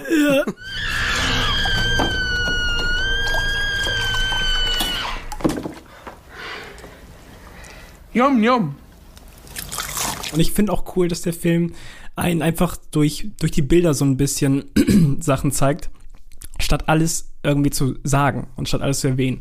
Äh, wie zum Beispiel ja. das mit dem, mit dem Wachsen. Also man kann ja auch erstmal so der, annehmen, weil das ja ein recht hoch weiter Sprung ist, die halten das Baby in der Hand, Schnitt, sie liegen im Bett und zeigen den Mittelfinger zu diesem fast schon sieben, acht Jahre alten Jungen. Und ähm, später sieht man dann, dass sie wie man es ja oft bei Kindern macht, so kleine Linien ziehen an so einem Türrahmen, wie groß genau. er jetzt geworden ist. Und Ja. später sieht man tatsächlich so, dass diese Abstände halt einfach wirklich jeden Tag ist er um mehrere Zentimeter gewachsen. Ja. So, das heißt, dann sieht man, ah, okay, krass, der ist jetzt wirklich in ein paar Tagen so groß geworden. Und das finde ich irgendwie einfach geil, wenn ein Film das über Bilder übermittelt, so, und dass man sich sein, sein Teil dann einfach dazu reimen kann. Ähm, Ja, absolut. Und also das, ich finde es auch für den Film ist das echt ganz, ganz gut. Man könnte es erwarten, aber es ist eben nicht so eine, so eine mehrminütige Dialogszene drin, wie die sich jetzt drüber streiten, was genau sie jetzt machen sollen oder was mit diesem Kind ist. So, also dass sie im Prinzip nochmal die Perspektive des Zuschauers einnehmen und nochmal ganz klar verbalisieren, das kann doch kein echtes Menschenkind sein. Also das, das sch- schwelt schon zwischen denen, das wird schon mal angesprochen, so und man merkt, dass das treibt auch allmählich einen Keil zwischen die. Aber wie du schon sagst, so allein durch die durch die Bildsprache, was wir sehen, da wird schon so viel kommuniziert, dass man das jetzt nicht noch groß in Dialogen auswälzen muss. Also ähm, ich glaube, das ist so ein Film. Da ist es echt interessant, glaube ich, mit Leuten drüber zu sprechen, an welcher Figur man emotional dann näher dran ist. Äh, Vielleicht eher an Gemma, die auch genervt ist und auch überfordert und das natürlich auch unheimlich und, und mysteriös findet, aber ähm, äh, schon eine, eine gewisse fürsorgliche Ader für sich entdeckt oder an Tom, also der offen, offensichtlich so dermaßen in die Defensive geht und sich emotional völlig abschottet und sich ja tatsächlich noch so eine Art, ja, was soll ich sagen, so ein Ausgleichshobby sucht, ähm, denn durch diese die Szene, die du vorhin schon angesprochen hast, also er schnippt, er schnipst ja seine seine Zigarette in den, in den Rasen, brennt der Rasen so weg und er sieht, dass darunter so künstlich angelegter Holzboden ist. Und natürlich, was, was macht jeder Mensch auf der Welt? Du fängst an zu buddeln, du willst wissen, Genau. Moment mal, was ist denn da drunter? Und das wird fortan so seine große Aufgabe. Der frühstückt morgens mit seiner Familie, in Anführungszeichen, ist total wortkarg. Gemma fragt ihn, und wie weit bist du gekommen oder soll ich dir mal helfen? Er sagt, nee, nee, ich mach das schon und geht quasi wortlos aus dem Raum. Und dann macht er eigentlich bis zur Erschöpfung nichts anderes, als dieses verdammte Loch immer weiter zu buddeln. Ja. So dass beide, beide Figuren ähm, naja, so, so einen anderen Lebensmittelpunkt haben. Gemma wird tatsächlich so ein bisschen aus der Not heraus so eine Mutterfigur für den, für den kleinen Jungen. Und Tom hat halt die Aufgabe, er will wissen, was auf, auf diesem Scheißgrund von, von dem Boden ist. Und das finde ich halt so geil. Also dem Titel nach kann man ja schon denken, so, falls man das mal gegoogelt hat, Vivarium ist ja im Prinzip bedeutet so viel wie ähm, so eine Tierhaltungsanlage. Also beispielsweise ein Aquarium, Terrarium und so weiter. Das ist im Prinzip ein, ein Tier, was in einem, einem, einem Glaskasten eingesperrt ist und das ist dann halt dein Leben. So, die können halt nur bis zum Rand gehen und dann wieder zurück. So. Ein, ein dann- künstlich geschaffener Lebensraum, der klar begrenzt ist. Genau, ja, das, Ja. Ist, das ist ein Vivarium im Prinzip. Und Genau. äh, das ist ja auch dann die Situation, in der sich die beiden befinden. Die sind in diesem imaginären Glaskasten eingesperrt. Das ist jetzt ihr Zuhause. Und die müssen jetzt dem quasi nachgehen, was denen so vorgelegt wird. Gemma wird, Ja. muss die Mutterrolle übernehmen, ist so die klassische, in Anführungszeichen, Hausfrau dann. Die kocht, macht, äh, legt Essen für die alle bereit und kümmert sich um das Kind, dass es nicht komplett durchdreht, während Tom halt in Anführungszeichen zur Arbeit zieht. Ja, und, genau. Und dann abends auch einfach nur noch ins Bett fällt und sie sagt, so, im Prinzip sagt sie ja einfach nur so, und wie war dein Arbeitstag, Schatz, so, weißt du? Ja, ja, genau. Und er so, Ähm, na, wie immer. Ja, und dann ist halt im Prinzip das wirklich wahr geworden, was Martin gesagt wird, das hier wird euer Zuhause, so, da sehe ich euch so. ähm, Ja, da, da und sind, zwar sind halt ihr Leben drin. Ja, genau, wollte gerade sagen, nicht nur ihr Hause, sondern äh, ihr Zuhause, sondern äh, so tatsächlich mh, ihr Leben. Und nochmal auf diesen kleinen Jungen zu sprechen zu kommen. Also als wäre das alles nicht schon unheimlich und schlimm und, und also monströs genug. Aber ähm, es, also bis zum Schluss des Films, äh, es wird ja irgendwie immer noch mysteriöser. Es kommen ja irgendwie immer noch kleine Details dazu, die dich immer weiter verwirren. Es, wir sehen zum Beispiel, dass äh, der kleine, wir nennen jetzt einfach mal den, den, den kleinen Martin, dass der kleine Martin sich vor den Fernseher setzt und der guckt aber nicht irgendwelche, er guckt nicht Netflix oder äh, irgendwas anderes, sondern eine nie enden wollende Abfolge von so schwarz-weißen Mustern auf dem Fernseher mit so einem seltsamen Geräusch runter. Also wie, wie so ein, wie so, ein, so eine Art Rorschach-Test, wo sich, wo sich die, diese schwarz-weißen Muster immer wieder neu bilden. Ja. Und er sitzt, er sitzt total fasziniert davor und will auch gar nichts anderes gucken. Und jetzt bist du als Zuschauer, bist du schon wieder gefragt, was soll das? Wo, wa- was, was will der Film mir damit sagen? Was ist das, was er sich da anguckt? Zum einen wird dadurch so eine Sci-Fi-Komponente noch eingestreut, aber zum anderen finde ich das auch lustig, dass damit nochmal diese Eltern Geschichte aufgegriffen wird, weil es gibt halt so einen Moment, wo er nachts sich dann nochmal vor dem Fernseher schleicht später und die beiden kommen halt runter und machen den Fernseher aus und er macht den Fernseher halt immer wieder an und irgendwann geben sie halt auf. So, Ja. also im Prinzip ist es halt wirklich so dieses Erziehungsding, was da noch quasi noch oben drauf äh, gestreut wird. Und da habe ich mich auch jetzt beim zweiten Mal gucken nochmal, da habe ich mir so Gedanken drüber gemacht.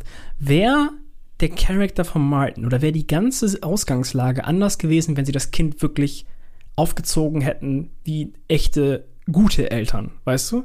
Weil im Prinzip Mm. spiegelt das Kind ja ganze Zeit in das Verhalten von den beiden. Die haben keinen Bock auf das Kind, sie zeigen ihnen den Fuckfinger, sie schließen ihn im Auto ein, sie schubsen ihn hin und her und er macht im Prinzip, er macht das gleiche, er terrorisiert sie zurück. So, er, er setzt sich von Fernseher, er, er rebelliert im Prinzip die ganze Zeit. So, was wäre gewesen, wenn sie das Kind wirklich gut behandelt hätten, frage ich mich. Oh, Und das auch- ist eine auch- sehr interessante Frage. auch dieses Ding halt, dass äh, du meinst ja, Gemma entwickelt ja zwischendurch so Muttergefühle, habe ich jetzt auch noch mal so aufgenommen, aber das macht sie auch nur immer bis zu dem Punkt, bis das Kind sie wirklich Mutter nennt. So, thank you, Mother. Ja, oder, oder so. Und dann, und dann ist Ja. immer so ganz kurz so, ich habe das Gefühl, dann, dann siehst du wirklich in dem Gesichtsausdruck so, warte mal, fuck, ey, diese Situation ist völlig bescheuert. Das ist, das ist kein echtes Kind, das ist kein echter Mensch. Ich bin nicht deine Mutter, ich bin nicht deine Ja. verfickte Mutter, sagt sie die ganze Zeit so. ich bin also- also, perfekt. Ja, I'm not your fucking mother. So, das sagt sie dann halt immer in, in dem Moment, wo, wo es ihr bewusst wird, so, oh fuck, ey, ich darf keine Gefühle Ja. für dieses Ding entwickeln, so. Und ähm, dann ist das Kind natürlich erstmal wieder zu, am Boden zerstört und, und rebelliert erst recht und fängt wieder an, in dieser komischen Saurierstimme zu schreien. Are you overwhelmed again, Mother? I am not your mother. Ja, das ist eine, eine extrem interessante Frage. Wäre alles vielleicht anders gelaufen, wenn sie sich besser und aufopferungsvoller um das Kind gekümmert hätten? Also, hm, die Antwort auf die Frage liegt vielleicht so ein bisschen in der eigenen Interpretation, was man glaubt, worum es in dem Film wirklich geht und was so das Thema ist und was der Regisseur sagen wollte. Das wirst du uns ja am Ende äh, nochmal noch mal aufdröseln. Also so als kleiner Vorgeschmack, ähm, hm, also vielleicht ist eins der Themen in dem Film, dass dadurch, also der Film probiert zu visualisieren, diese, diese manchmal, manchmal dieses überwältigende Gefühl der, der völligen Überforderung und Verzweiflung, was vielleicht jede Mutter und jeder Vater mal hat. Also jetzt, jetzt mal ganz überspitzt, egal wie sehr du dir den Arsch aufreißt, irgendwann geht dir dein Kind irgendwie einfach so auf den Sack und dann kannst du auch nicht mehr emotional ähm, mit offenen Armen da reagieren, sondern bist genauso ätzend, wie das Kind in dem Moment zu dir ätzend ist und dann schaukelt sich das so hoch. Also das geht vielleicht so in die Richtung, was der Film sagen will, weiß ich nicht, aber ich bin wirklich tatsächlich extrem auf die Antwort gespannt. So, und jetzt haben wir nicht nur dieses, dieses Fernsehelement, so was guckt er sich da die ganze Zeit für, für seltsame, völlig sinnlose ähm, Schlieren auf dem Fernseher an, sondern ähm, der mittlerweile noch größer gewordene Martin, ähm, verschwindet ja auch regelmäßig. Der geht irgendwie immer einfach irgendwo hin, verlässt das Haus und kommt dann irgendwann auch mit so einem seltsamen Buch unterm Arm zurück. Und in dem Buch sehen wir, sind nicht nur ähm, ja so so Zeichnungen von Mann und Frau, so ganz rudimentär, so wie in so einem in so einem Biologiebuch, ähm, sondern auch hier wieder eine eine unendliche Abfolge von seltsamen Symbolen. Also es sind so Schriftzeichen, die wir nicht lesen können. Sollen sie sumerisch sein? Ist das eine Dämonensprache? Ist es irgendein Code, den wir nur nicht raffen? Und natürlich die vielleicht wichtigste Frage, nicht nur was steht in diesem Buch, sondern von wem hat er dieses Buch bekommen? Wo geht der immer hin und kommt dann mit diesem Buch zurück? Ja, es wirkt sehr außerirdisch. So, also Genau. mit dieser, also es wirkt halt so, als würde er über diesen Fernseher kommunizieren und Nachrichten auch erhalten. Dieses, übrigens, was ich sehr creepy finde, dieses pulsierende Geräusch auch einfach mit diesen Bildern zusammen, dieses Klicken, was immer zwischendurch äh, herrscht. Und ich habe mich tatsächlich ein bisschen an Poltergeist erinnert gefühlt immer, wenn er da vor dem Fernseher steht und einfach irgendwie so mit dem, mit dem Fernseher im Prinzip kommuniziert, weißt du? Auf jeden Fall, na klar, ja, die, die Kleine vor dem Fernseher, genau. Das Genau. war so unheimlich damals. Ja, da musste ich ja mir immer ganz Zeit an Poltergeist denken. Und irgendwann merkt halt Gemma auch, dass er jedes Mal verschwindet. Und vorher haben sie oft mal dieses Spiel gespielt, dass sie ähm, quasi Pretend spielen. Also sie tun so, als wären sie jemand anderes, zum Beispiel so ein Hund oder sowas. Er macht auch konstant immer diesen Film. Wuff, wuff, wuff. Und dann irgendwann ist halt ihre Idee so, ah, okay, ich versuche so ein bisschen psychologisch an die Sache ranzugehen und mache jetzt mal so, hier, wir spielen ein Spiel zusammen. Mach, mach mal mich nach, mach Tom nach, sie klatscht zwischendurch so, ja, toll, machst du super.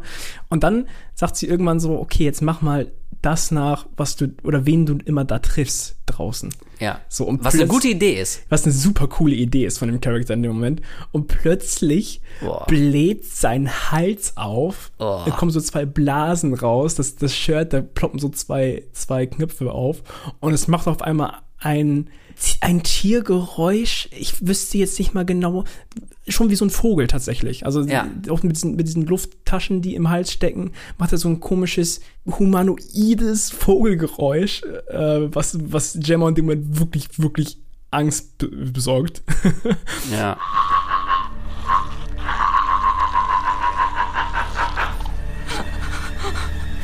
ja, von da an sagt sie auch tatsächlich zu ihm so, ja, ich habe Angst vor dir. So, also Ja, ey, was verständlich ist, weil ich muss zugeben, ich habe diese spezielle Szene, ich habe wirklich vergessen, dass die, dass die kam. Und ich war jetzt beim zweiten gucken, mich hat die auch echt wieder eiskalt erwischt, weil es so unheimlich aussieht, wie sich auf einmal diese komischen äh, Luft, Luftsäcke da an seinem Hals so aufblasen, wie so eine Mischung aus Frosch und Vogel und dann noch diese völlig unmenschlichen Geräusche dazu. Und also spätestens jetzt ist es, glaube ich, ein legitimer Gedanke, äh, sich das so zu erklären, okay, der ist ja offenbar ein Alien.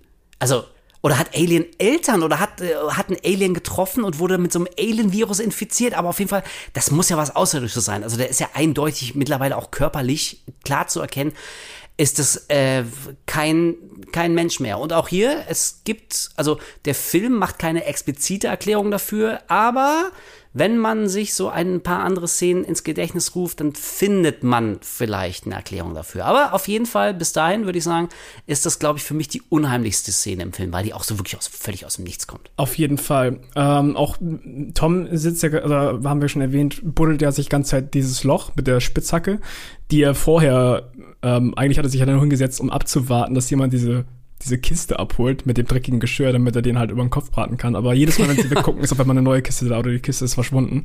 Also die, die das liefern und abholen, die sind einfach nicht zu erkennen. So, die kommen so schnell wie sie, also gehen so schnell wie sie kommen. Ja. Ähm, und er buddelt dann halt ganze Zeit im Laufe des Films dieses Loch und man merkt irgendwie so, okay, ist er jetzt krank? Äh, Weil er fängt immer mehr an zu husten und hat so, so Flecke am, am Körper. Ähm, ist er auch ganz Zeit am Rauchen und ich habe das, Mhm. ich habe das so ein bisschen so aufgenommen, dass er im Laufe des Films Krebs bekommt, dass er Lungenkrebs bekommt. Oh. Also er hatte auch dann so richtig diese fetten, was sind das, Leberflecke und irgendwelche blauen Flecke und sowas am, am, am Rücken und er, er hustet ja sich fast zu Tode und er raucht ja auch die ganze Zeit. So, also von daher habe ich das Gefühl gehabt, so die altern ein bisschen schneller, die werden schneller krank. Ähm, ich hatte auch irgendwo mal so eine Fantheorie gelesen, dass, dass in dieser Welt halt einfach die Menschen körperlich, also von den Organen her und allem so ein bisschen schneller altern. Ähm, dass es einfach Ja. auch so eine Atmosphäre ist, in denen die halt nicht gut leben können und deswegen unterstützt das das Ganze nochmal. Und dass Männer halt statistisch ja auch schneller sterben als, als Frauen. So. Und das, Ey, das also, ja, jetzt, wo du das so sagst, ich finde das absolut einleuchtend. Ich meine, wir haben ja das Alterungselement haben wir schon bei Martin gesehen. Genau. Und, ähm, na gut, also man könnte jetzt, wenn man ganz äh, spitzfindig sein wollte, könnte man einwenden, dann müsste man den Alterungsprozess aber an Tom und Gemma auch noch mehr sehen. Dann müssten die wirklich aussehen wie alte, alte Leute. Aber ähm, ich finde aber trotzdem, dass die Theorie durchaus solide ist. Und ey, total bescheuert. Ich habe den, den, die geistige Verbindung zu Krebs habe ich jetzt gar nicht gezogen, obwohl wir ihn gar nicht, äh, obwohl wir ihn die ganze Zeit da quarzen sehen. Ja. Ich habe das so interpretiert, ich habe das so, in meinem Kopf war das irgendwie vage, dass der halt irgendwie einfach altert und krank wird, so, oder dass, dass irgendwas in dieser Atmosphäre ihn so allmählich so runterfährt, so weißt du, so als, als er hat so seinen Job erfüllt, so als, als äh, ja, Vater in Anführungszeichen, so die nächste Generation wächst jetzt heran und man muss ihn jetzt irgendwie einfach aus dem Spiel nehmen, aus der Situation nehmen und deswegen wird, wird er halt einfach krank, so, das kann jetzt alles und nichts heißen, aber dass das vielleicht konkret einfach Lungenkrebs ist durchs Rauchen, äh, ja, ist eine gute Theorie. Das, das ist jetzt auch nur meine Theorie tatsächlich. Ja, also habe. Mhm. ich beim ersten Mal auch schon ein bisschen gedacht, weil er hustet verteilt in den Filmen zwischendurch mal. Stimmt, und ja, es, wird, klar, es wird klar. immer mehr und sie zeigen ihn echt auffällig oft mit der Zigarette halt und wie er Mhm. die ganze Zeit raucht. Ähm, und halt die ganzen Flecke, die er dann später hat, als sie ihm, ihm in die Dusche hilft. Das hat irgendwie so ein bisschen für mich so die, die These Ja. quasi unterstützt. Und das Interessante ist halt am Ende, im Prinzip gräbt er sich den ganzen Film lang sein eigenes Grab. So, Ja. das ist das Ding. So, er gräbt immer tiefer und tiefer, bis er am Ende wirklich an dieser Krankheit dann wahrscheinlich oder an dieser Erschöpfung halt stirbt und in einem Leichensack in diesem Loch endet. So. Und ja, und apropos Leichensack, er findet ja dann auch eine Leiche Yes. unten. So, und was sehen wir? Wer liegt da drin? Kann man das sagen? Warte, warte, war das, war das selbst? Ja, also ich bin mir auch beim zweiten Gucken nicht ganz sicher. Vielleicht hat mein Hirn einfach die, diese Information rausgefiltert. Ja. Aber ich, ich glaube, dass wir es auch nicht genau sehen, was oder wen Ich glaube, man sieht nur, dass es ein Mensch ist. Genau, ja, ja, genau. Und deswegen, mein erster Gedanke war tatsächlich auch, der, der findet sich selbst als Leiche. So, ich meine, wir sind schon bei irgendwelchen ähm, geografischen, also völlig irrealen Konstrukten, dass, dass eine, eine äh, Vorstadtsiedlung quasi bis, sich bis in, in alle Ewigkeit erstreckt, dass man da nicht rauskommt. Die Zeit scheint anders zu funktionieren. Und in dem Moment dachte ich, okay, frag mich nicht warum, wie Zeitloop, aber vielleicht findet er seine eigene Leiche da unten im, im Loch. Habe ich, habe ich direkt so akzeptiert. Ich glaube aber tatsächlich, man sieht es nicht mit hundertprozentiger Gewissheit, wer in diesem Leichensack liegt. Wir wissen nur, dass der offenbar ja extrem tief verbuddelt wurde, dieser Leichensack. Genau, ja, und irgendwann sieht er das halt, er klettert raus, merkt aber, dass seine eigene Zeit langsam gekommen ist. Und ähm, Gemma sagt noch von wegen so zu Martin, ja, wir müssen ihm irgendwie helfen, müssen helfen. Und Martin sagt so, ich glaube, es wird Zeit, dass er released wird. So. Ja.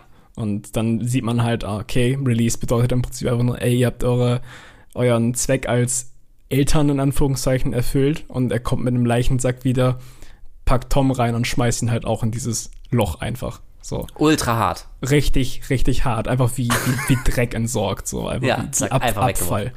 Und ähm, das ist der Moment dann auch, wo Gemma versucht halt zurückzuschlagen und erst einmal verfolgt sie Martin und möchte rausfinden, wo er dann immer hin, hin verschwindet jeden Tag Genau. und ähm, überrascht ihn, indem sie ihm mit einer Spitzhacke äh, durchs Gesicht zieht.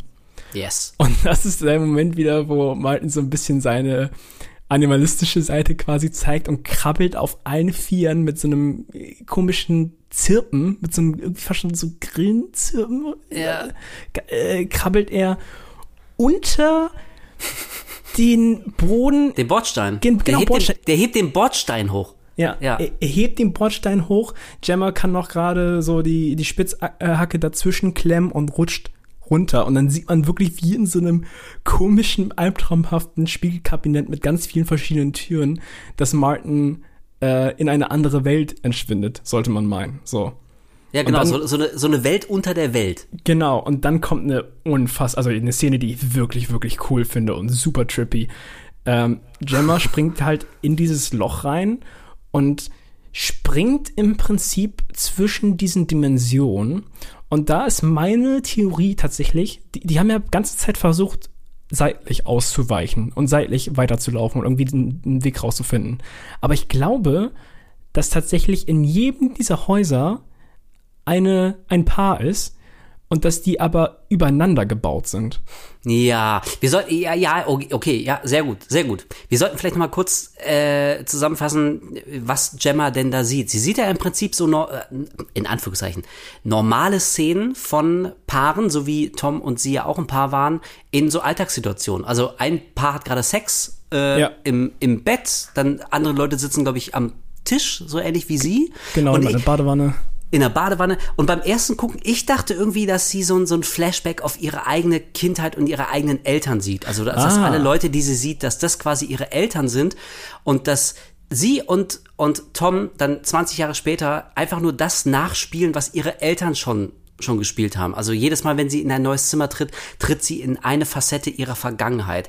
Aber äh, ich bin mir absolut nicht sicher und vielleicht muss sie auch noch mal genauer hingucken. Vielleicht sieht sie auch tatsächlich äh, andere Paare, die einfach genau dasselbe durchlebt haben, was Tom und sie durchlebt haben. Aber auf jeden Fall, ob das jetzt ihre eigene Vergangenheit ist oder oder äh, andere Leute, aber die Theorie, dass die, dass diese Häuser im Prinzip auf so eine physikalisch unmögliche Art, aber dass die so über, also übereinander gestapelt in einer Ebene der Realität, aber so übereinander sind, ähm, ja, gefällt mir sehr gut. Finde ich cool. Ist auch ein sie, geiles Bild. Sie, sie rutscht vor allem auch immer weiter runter. Also man, Ja, ja, ja, man, ja, ja. man sieht quasi so, dass das verschiedene, also meine, in meiner Theorie waren das halt so verschiedene Häuser mit verschiedenen Paaren, die sie halt nicht sehen können. Ähm, Ja, ich denke, das stimmt auch. Und, und jede einzelne Parallelwelt hat quasi auch eine andere Farbe. Es gibt, glaube ich, einmal blau, einmal grün und noch irgendwas. ja, ja, ja, ähm, ja, ja. Und sie rutscht halt immer weiter runter, weil quasi diese Parallelwelt sie im Prinzip ausscheidet. Also sie, sie, sie äh, drückt sie halt immer weiter runter, bis sie wieder in der eigenen landet, weil sie nicht in diese Welt gehört. So, also es ist Ja, ihre okay, so. gefällt und drück- mir. drückt sie halt immer weiter.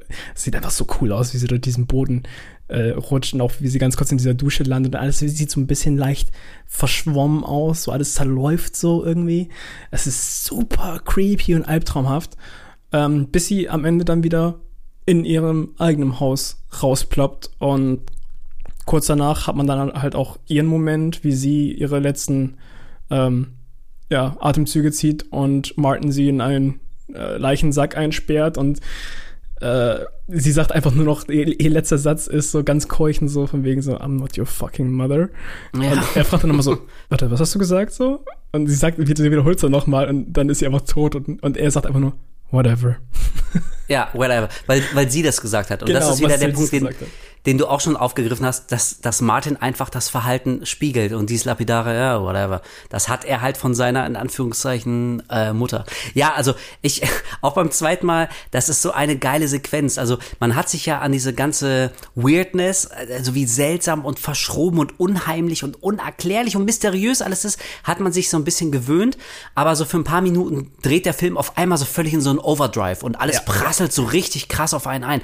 Und ähm, also wirklich, allein die Szene, wie er den Bordstein hochhebt, was physikalisch ja unmöglich ist. Wirklich beim ersten Mal, so, mich hat es so, ich, ich, hä, mir ist wirklich der, der Kiefer auf den Boden gekracht. Also richtig, richtig geil. Und ich kann mir vorstellen, dass da auch ein Großteil des Budgets einfach nur in die letzten, äh, Ja. in diese letzten Sequenzen geflossen sind, weil die wirklich schon ziemlich cool aussehen und also ich kann mir vorstellen, wenn man wenn man keine Ahnung bewusstseinserweiternde Substanzen zu sich genommen hat, das und dann kommt so eine Szene aus dem Nichts. Ich glaube, die haut einen ganz schön um. Also ich, ich war ich war jetzt zweimal sehr froh, dass ich nüchtern war, als ich diesen Film äh, jedes Mal gesehen habe. Ja, okay, also haben wir jetzt ähm, Tom ist tot, Gemma ist tot. Wer lebt? Martin. Genau. Und damit endet der Film nicht, sondern wir schließen eben die Klammer. Denn Martin steigt dann selber ins Auto und kann auf wundersame Art und Weise, kann er Yonda verlassen, kommt da ganz normal raus. Und wo fährt er natürlich hin? Er fährt in das Maklerbüro, wo wir den ersten Martin vom Anfang des Films kennengelernt haben, der jetzt auch extrem gealtert ist, der als alter Mann zusammengesackt auf dem Stuhl sitzt und letztendlich dann vom jungen, nachwachsenden Martin genauso entsorgt wird wie Tom und Gemma. Der wird quasi, äh, ja, wird, wird entsorgt. ähm, In einem leichten Sack vor allem gesteckt und zusammengefaltet, zusammengefaltet. damit er in den Aktenschrank reinpasst. Das ist geil, man hat nur so gleich so, gleich, leicht so, den so zusammenfaltet und dann steckt er ihn echt in so einen Aktenschrank rein. Es ist so schön. Ja, und um den Punkt wirklich nochmal klar zu machen, nimmt er auch dem ersten Martin das Namensschildchen ab, steckt es sich selber ran und äh, setzt sich dann in genau dieselbe Pose, wie der erste Martin schon war und wartet im Prinzip auf das nächste Paar, was so reinkommt. Und wir sehen das dann auch in der letzten Einstellung des Films. Wir sehen Martin von hinten und wir sehen dann so unscharf im Hintergrund, wie die Tür aufgeht. Das nächste Paar kommt rein. Er steht auf.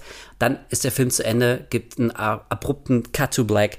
Und es ist klar, dass im Prinzip dieser ganze Kreislauf wieder von vorne losgeht.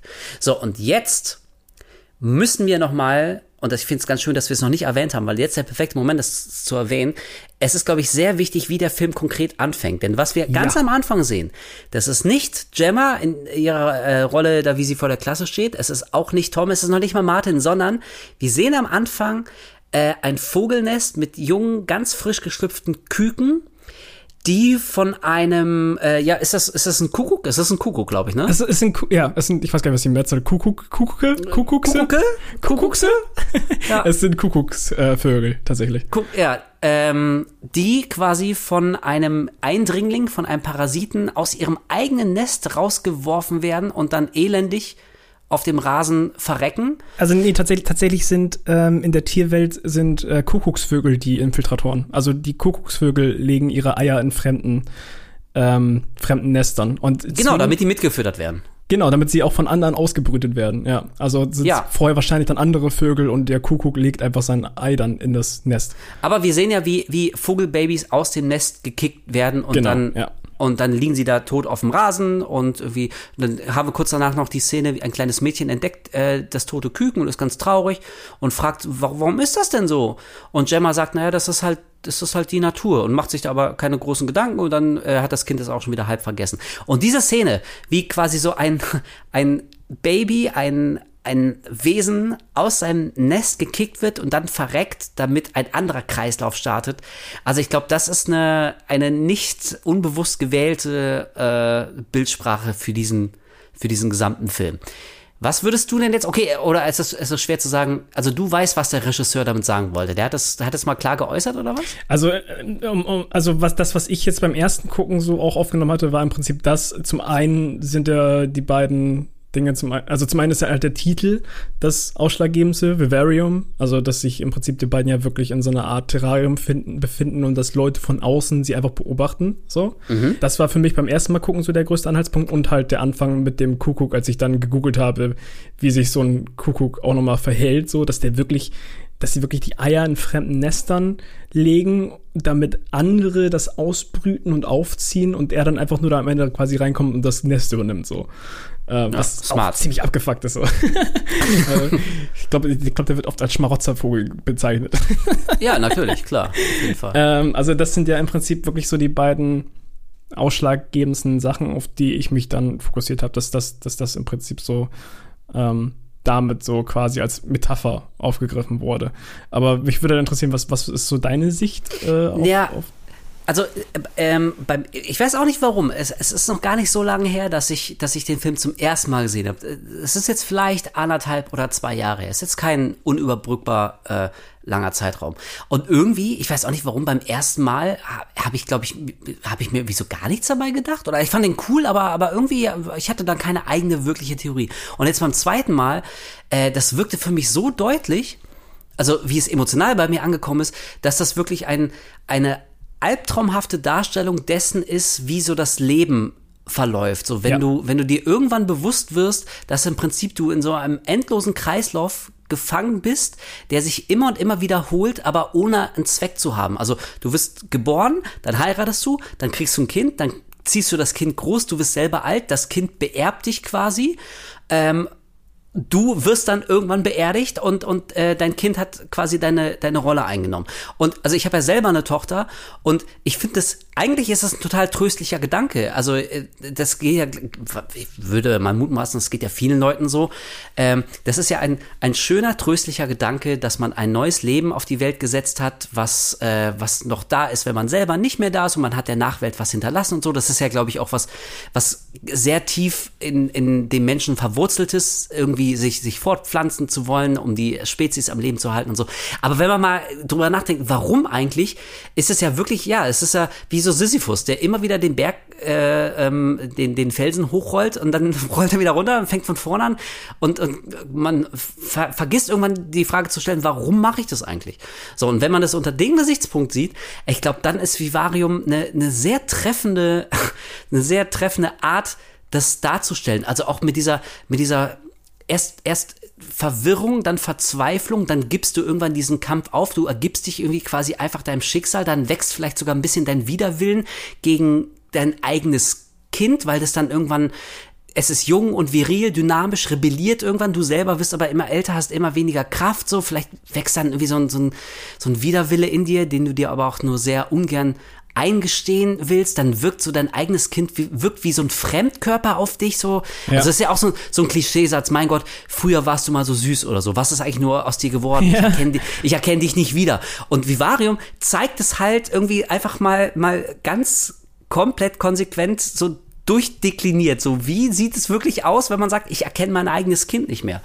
So, und ähm, also beim zweiten Gucken hat sich der Film komplett so so angefühlt. Also du bist in dieser in dieser Tretmühle des Lebens drin, aus der du immer immer immer als Verlierer rausgehst. Niemand gewinnt diese Situation, niemand. Und trotzdem machen wir das aber alle freiwillig und freuen uns auch, bis es, bis es ganz grauenvoll ist, aber dann ist es zu spät, wenn wir die Erkenntnis gewonnen haben und dann geht alles wieder von vorne los mit unseren eigenen Kindern und mit deren Kindern.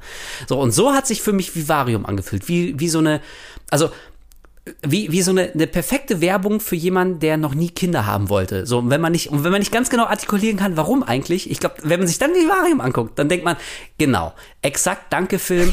Du, hast es, du hast es perfekt auf die Leinwand gemacht, deswegen will ich keine Kinder. Spätestens bei der Cornflakes-Szene.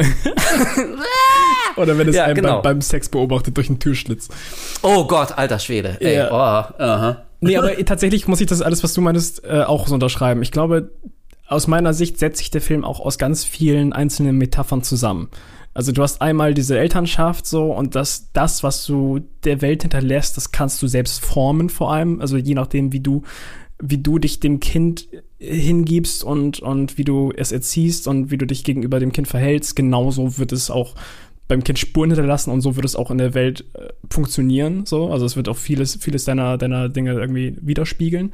Mhm. Ähm, das zum einen, also diese ganze Elternschaft, was du eben mal eben meintest, dann hat man halt noch diesen Faktor, dass Finnegan einfach diese diese Art, wie äh, Kuckucksvögel leben und wie sie sich irgendwie in, bei anderen Le Familien so eininfiltrieren, um da irgendwie den ganzen Kram zu übernehmen. Das fand er halt einfach so interessant und wollte daraus noch quasi so einen Film stricken. Also das Mhm. haben wir auch gesehen am Anfang so. Mhm. Dann hast du noch mal diese Vivarium, also diese Terrarium-Geschichte, da, da, dass, dass wir im Prinzip auch so ein bisschen unseren natürlichen Raum irgendwie immer künstlicher machen und dass das irgendwie alles dann am Ende quasi von uns zusammenbricht, solange bis wir nicht mehr selbst drin leben können, so. Also, Mhm. weil äh, man merkt ja, dass, dass diese Welt, in der sie sich befinden, dass die einfach nicht für die Menschen geschaffen ist. Es ist alles, Ja. alles so dieses, dieses künstliche Essen schmeckt nicht mehr, es, es, riecht, es riecht nach nichts, alles ist irgendwie falsch.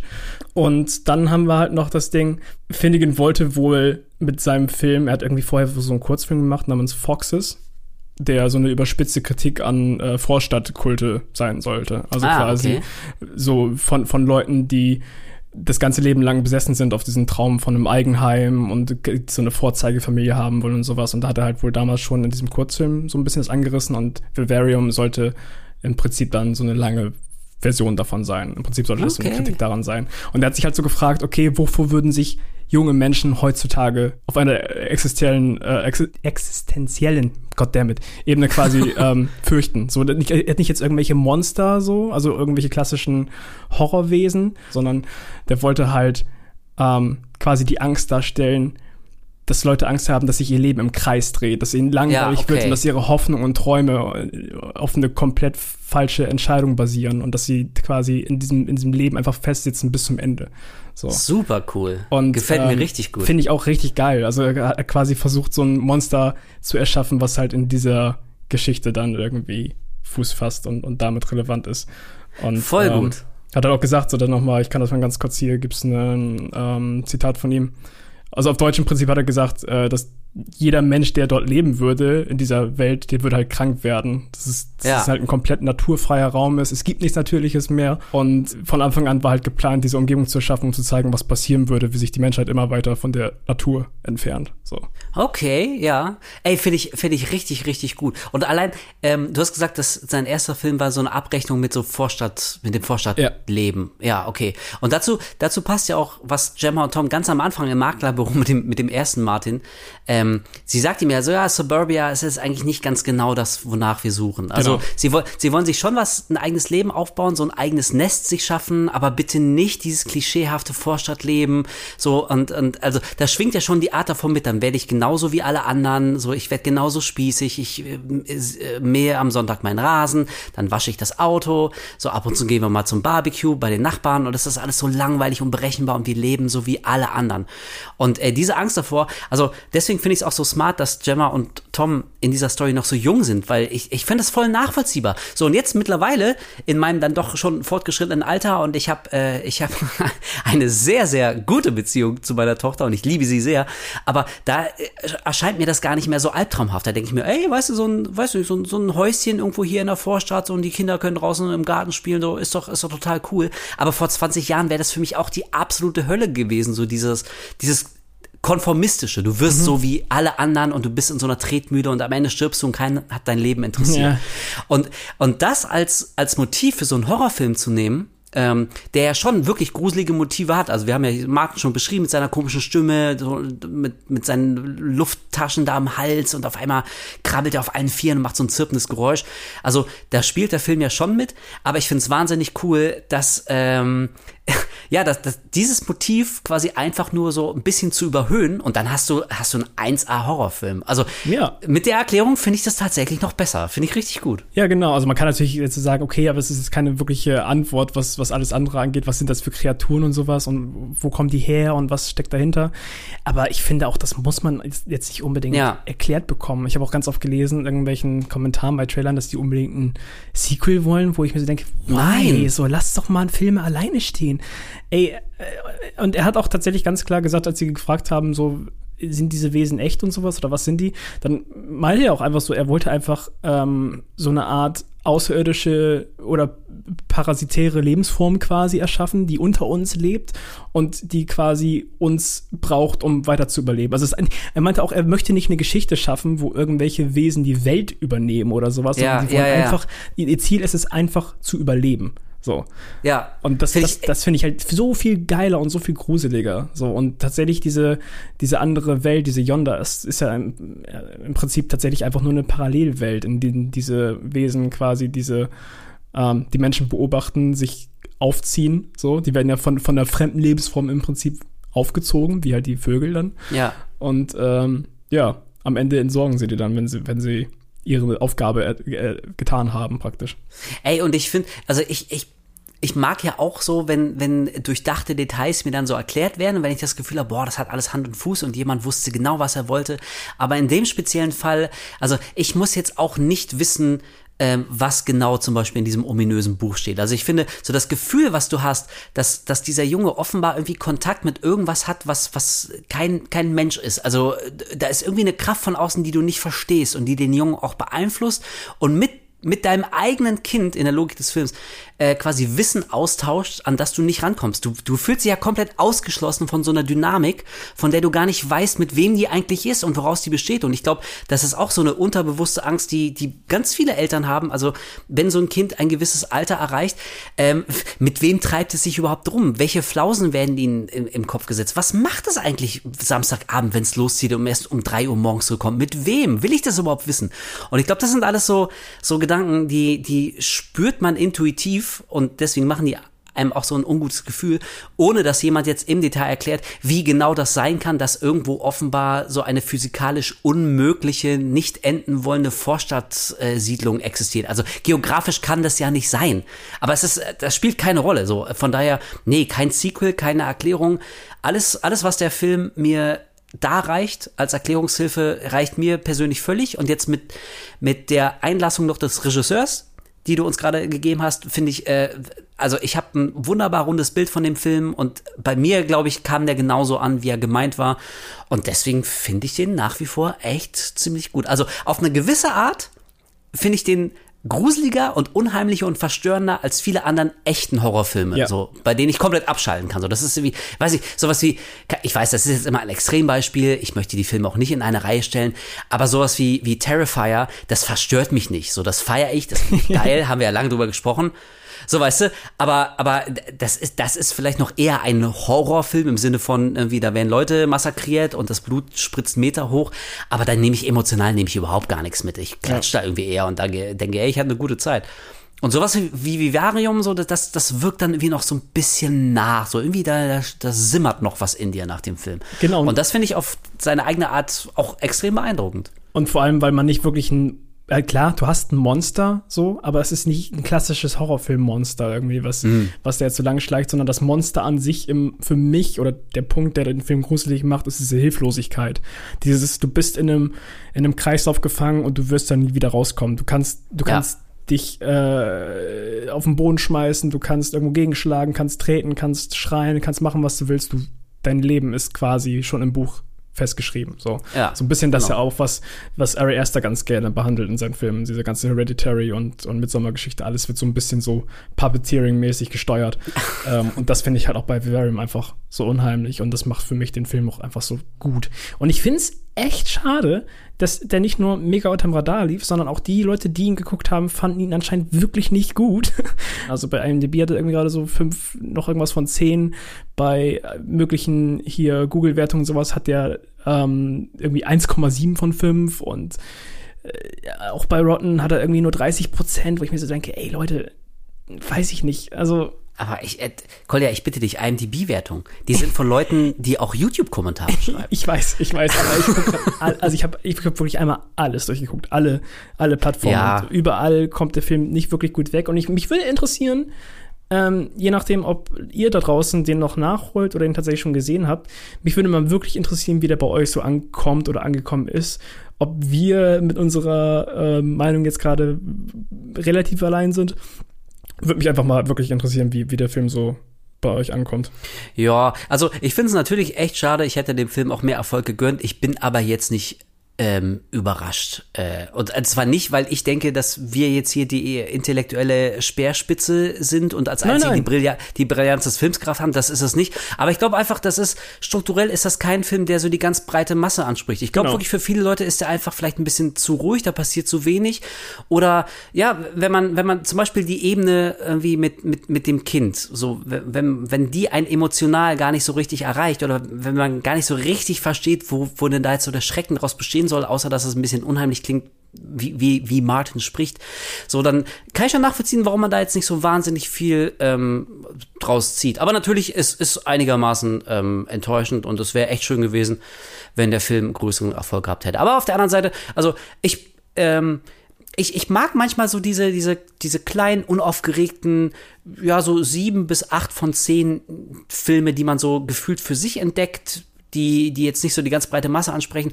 Aber so manchmal habe ich das irgendwie ganz gern. Das sind so die kleinen Liebhaberstücke, wo man sich denkt, so, ey, ich, ich finde den cool und die meisten nicht, ich weiß, aber deswegen finde ich ihn noch ein bisschen cooler, weil, weil die meisten ihn nicht mögen. So da hat man so, oh.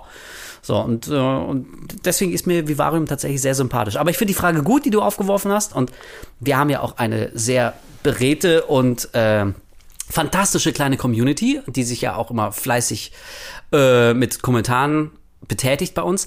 Und deswegen, ja, ganz im Ernst, folgt Koljas Aufruf und sagt uns, wie findet ihr Vivarium? Und wenn ihr ihn nicht gut fandet, wie gesagt, was absolut legitim ist, aber dann wüsste ich auch gern, woran konkret liegt es. Bin ich sehr gespannt. Definitiv. Ja, voll cool.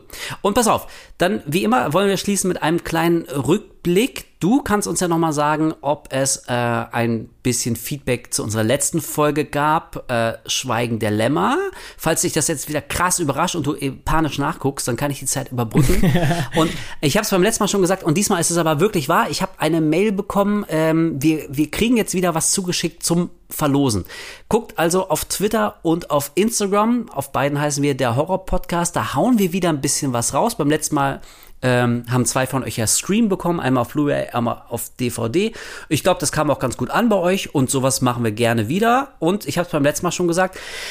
Wir arbeiten natürlich dran und wir hoffen, dass äh, der Podcast hier vielleicht sogar noch ein bisschen größer wird, noch ein bisschen wächst und dann kann es ja auch sein, dass wir irgendwann noch geileren Scheiß raushauen. Aber ich glaube, wir sind auf dem besten Weg. Also checkt unseren Social Media Auftritt und dann könnt ihr wieder einen Film abstauben. So, Kolja, und jetzt noch du. Also wir haben tatsächlich einige, einige Kommentare bekommen, die werde ich jetzt nicht Oh Gott, dann nur ein paar. vorlesen. ähm, aber so im Großen und Ganzen ist tatsächlich die Rezension, dass die Leute die, den Podcast nicht nur mega geil fanden, sondern auch ähm, den Film absolut lieben. Also ich habe jetzt hier keine Person, die sagt, nee, scheiße, hat, hat den Oscar nicht irgendwie überhaupt nicht verdient so. äh, also von daher viele Leute, die auch Schweigende Lämmer wirklich, wirklich geil finden. Ähm, auch wurde positiv herausgestochen, dass, dass die Folge lange ging, dass wir sehr viel im Detail auch reingegangen sind. Das war ja auch wirklich, haben wir vor dem Podcast so ein bisschen privat nochmal gequatscht. Das war ja eine der Folgen, wo wir so ein bisschen mehr in die Analyse gegangen sind Ja. und auch in den Hintergrund. Deswegen Leute fanden auch zum Beispiel cool, dass wir diese, ähm, diese Homosexualitätskomponente angesprochen haben. Das wurde hier jetzt schon öfter, Okay, cool. öfter gesagt. Ähm, genau, aber ansonsten absolut Ja, gut. verdient, sagen die meisten. Dann gab es noch ein paar Vorschläge, zum Beispiel wurde Ah. noch mal von Schlorch der Vorschlag die Empty Man genannt. Haben wir, glaube ich, Ah. letztes Mal ganz kurz einmal einmal Ja, ja. Nach wie vor, ich glaube, da könnte man, ich hätte richtig Bock drauf, muss ich sagen. Einfach eine Diskussion lostreten zu dem Film. äh, Ja. ja, ja, ja, ja. okay. Ähm, Jan Sebin sagt, toller Podcast, ihr Lieben, bitte mal eine Ausgabe über Spuk in Hill House. Liebe Grüße. Aber die Serie, oder was? Yes. Wahrscheinlich, ne? Äh, Wir haben bis jetzt halt noch keine Serie gemacht. Da hätte ich an sich auch mal Bock drauf. Aber wir wollten ja auch mal einen Podcast über Mike Flanagan machen. Ey, Mike Flanagan, äh, also mittlerweile ist wirklich einer meiner Lieblingsregisseure. Ja, hast, du, hast du gesehen vor ein paar Tagen so einen Teaser zu ähm, Äh, The Fall of House of Usher, hier seine, seine neue Netflix-Serie. Ich habe gesehen, dass du es gepostet hast. Ich habe den Trailer noch nicht geguckt.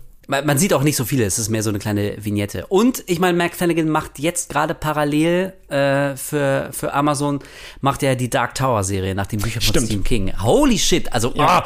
ja, nee, also auf jeden Fall, Mike Flanagan wird bei uns Thema sein. Ich finde den Dude mittlerweile richtig, richtig Auf gut. jeden Fall. Dr. Sleep hat mir wirklich äh, Spaß gemacht. Gänsehaut hier um Mitternacht. Wie, wie hieß er nochmal?